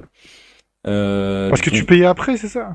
Euh, bah moi j'avais payé euh, en avance, enfin j'avais déjà acheté mon billet donc. euh, Non mais tu payais après pour rentrer et pas au début, euh, de- comment ça? Euh, non non moi j'ai payé avant, mais euh, il y avait les locaux pouvaient pouvaient acheter leur ticket sur sur place. Tu veux. Ah oui d'accord, ok. Ouais. Donc t'avais quand même quelques locaux qui connaissaient pas forcément le alors, euh, quoi. Bah, en fait comme je t'ai dit j'en ai vu pas mal en haut parce qu'en haut c'est là où il y avait la bande Darius Burst et euh, c'est là où il y avait des distributeurs et tout donc euh, forcément je faisais un peu d'aller-retour, c'est là où on pouvait fumer et tout donc. euh, voilà, mais et pour le coup, la bande Darius Burst, bah, comme pas mal de bandes Darius Burst que j'ai vu à des events, bah, souvent occupées par des, des enfants, enfin, des- Oui oui. des sagouins, je devrais dire, qui, qui, euh, qui, tu sais, qui mettent les crédits, les, les vies infinies, et, et toi, tu veux faire Ah. une partie et tu es bloqué sur le premier boss, et tu sais que tu dois attendre 15 minutes parce que les, les, les PV des boss sont multipliés par euh, le nombre de joueurs. Donc, donc voilà, ça, ça, ça, oui, j'ai vu. Euh, par contre, sur les côté cave, ouais, pas énormément. Il y a dû en avoir, mais honnêtement, j'en ai pas vu beaucoup, quoi. Je me rappelle plus de personnes de la communauté shmup, voilà, internationale, française, espagnole, X, mais pas énormément de locaux en tout cas sur, sur la scène Cave, qui était euh, voilà, indépendante des, euh, un petit peu indépendante des jeux qu'il y avait à l'entrée. Ok. C'est pas mal comme euh, résumé que tu nous as fait. là. Ouais, bah franchement, j'espère que qu'il va en refaire. Alors apparemment, il avait des plans pour faire ça à Madrid. euh, Ah, ça, c'est mieux, et, déjà. euh, ouais, ça, ça va botter pas mal de, de... peut-être un peu plus de personnes. Je sais que Kayar voulait revenir. Ouais, parce que là, je crois que c'est alors euh, il y a beaucoup de transport quoi, disons pour y aller euh, dans, Ouais, dans la c'est ça. pampa là-bas. Ouais, c'est ça. C'est c'est-à-dire que c'est pas seulement que c'est loin, c'est que c'est difficile d'accès. Enfin, et moi personnellement, enfin, et, et M Night euh, aussi, et qui sommes venus en en, en train. Enfin, ouais, c'était un peu galère quoi, parce qu'après les bus, les. Alors qu'en soi, c'est pas très loin d'Hendaye, mais de Hendaye, on a encore pour 5 heures. Tu vois, donc, euh, Ah oui. Ouais, voilà. Alors que c'est deux ans en voiture, un truc comme ça, mais juste à cause des connexions, des bus, et en plus il y avait des travaux, et en plus c'était les grèves, donc. euh, Au retour, on a déjà eu de la chance d'avoir un train, si tu veux. Mais, euh, mais voilà, c'est un peu la mission. Et, euh, et ouais, et sinon, j'ai pris les con- le contact d'un gars qui euh, va faire un truc à Barcelone et, et Rocco va participer. Et Rocco, il va pour le coup amener ses 8 bornes de Sega, enfin de Virtua Racing pour faire une sorte de setup énorme. Et, voilà, pareil, c'est une salle à Barcelone où il y a. Donc je vais peut-être essayer d'y aller, sachant que ouais, c'est un peu plus accessible aussi. Ah bah là c'est ouais, facile, tu prends l'avion et t'es à Barcelone. Ouais, ça. Bah, en fait, c'est ça qui est intéressant quand on va en Espagne, c'est que pense pas que c'est forcément le cas en Allemagne, même si, même s'ils ont, ils ont un peu une, une communauté, mais je sais que c'est aussi le cas en Angleterre, c'est qu'en fait, tu traverses la frontière et tu vois des communautés shmup euh, hyper, euh, enfin voilà, et forcément arcade, tout ça, qui sont, qui sont hyper, euh, ouais, hyper, hyper, hyper présentes, quoi, quand même, qui font pas mal d'events, pas mal de vidéos, qui se retrouvent souvent, faire des podcasts et tout, et, et ouais, c'est, bah, ça fait plaisir à voir, for- forcément. Parce que c'est pas un... Voilà, c'est pas un genre où tu vas trouver énormément de joueurs au coin de la rue, mais là, de, ouais, de- d'avoir rencontré autant de personnes, et, et aussi des personnes que, bah, tu sais, que tu voyais dans les vidéos, tu les vois en vrai, tu vois. Euh, genre, ouais, Frank Ricky, de pouvoir jouer à Gradus et tout, de pouvoir euh, voilà, faire une partie de Darius Burst. Euh, voilà, Shantake, pour le coup, je voyais pas sa tête, mais j'avais entendu parler de lui et c'était vraiment ouais, génial de, de rencontrer. Pareil, Mark et Messix, on, est- on est allé au Burger King avec euh, Juju, Chaos, M. Night. Et, et c'était marrant, il nous disait qu'il était, il était chez lui, que c'était un peu l'ambassade américaine. Euh, en Espagne, ouais, c'était enfin, assez marrant. Et, euh, ouais, non, c'est plutôt cool et de rencontrer autant de, de personnes, enfin de, ouais, de la communauté, euh, surtout je m'appelle espagnol que, que, que je connaissais pas et mettre des visages sur de, de gens. Ah oui, il y avait aussi, ouais, comme je t'avais dit, ouais, Herpo et, Mhm. et Jamers aussi qui étaient, qui étaient venus. Enfin voilà, il y avait quand même pas mal de gens et non, franchement, c'était cool. Ok, bah nickel. Yep. Bah écoute, je pense que c'est pas mal. Hein tu nous donnes envie d'y aller Ouais, bah honnêtement, si vous avez l'occasion, euh, allez-y. euh, Après, je sais pas exactement comment ce sera la forme des prochains events, parce que là, forcément, c'est un événement cave. Enfin, voilà, si t'avais mis l'intégrale de NMK ou de, ou de Konami, euh, je pense pas qu'il y aurait eu autant de monde qui, s- qui serait déplacé, tu vois. Mais, euh, mais ouais, de toute façon, je pense que Rocco, il va continuer à faire des... Voilà, parce que c'est un mec hyper généreux, c'est un mec hyper, hyper accessible aussi. Moi, il m'a vachement aidé au niveau de voilà, de comment venir, de, tout ça. Il il a, vraiment organisé ça euh, très bien, même si forcément dans un événement comme ça, il y a toujours des petits soucis sur tel ou tel borne, mais honnêtement, c'était très bien géré dans, l'ensemble. Et euh, ouais, je pense qu'il va, il va essayer de refaire ça. Après, à voir si j'aurai la possibilité de, voilà, de retourner, parce que ça fait quand même loin, c'est quand même un, quand même un budget, mais euh, ouais, en tout cas, ça me, Vraiment, ça me donne envie. Et, euh, et, euh, et ouais, n'hésitez pas, le, si jamais vous avez des questions, euh, à le contacter aussi sur Twitter, parce que je crois qu'il est assez actif sur Twitter. Il est aussi sur le Discord hispanophone, mais forcément, c'est un peu plus voilà, confidentiel. Mais en tout cas, c'est quelqu'un de, voilà, de, très, de très accessible. Et, et ouais, j'espère qu'il va continuer à faire des, voilà, des événements comme ça. En tout cas, c'est son envie. Bah magnifique. Bah merci à toi Mais de rien. de nous avoir parlé de cet événement. Et puis bah, bah je pense que c'est pas mal pour la deuxième partie là. Bah, bah ouais, encore merci. Bah, sur ces belles paroles, il est temps de se quitter. Comme d'habitude, retrouvez-nous sur les réseaux, les Discord, le forum, etc. Il y en a tellement que j'oublie à chaque fois. Et d'ici la prochaine fois, n'oubliez pas, mieux vaut bomber plutôt que... Crevez. Ciao tout le monde Ciao! Ciao.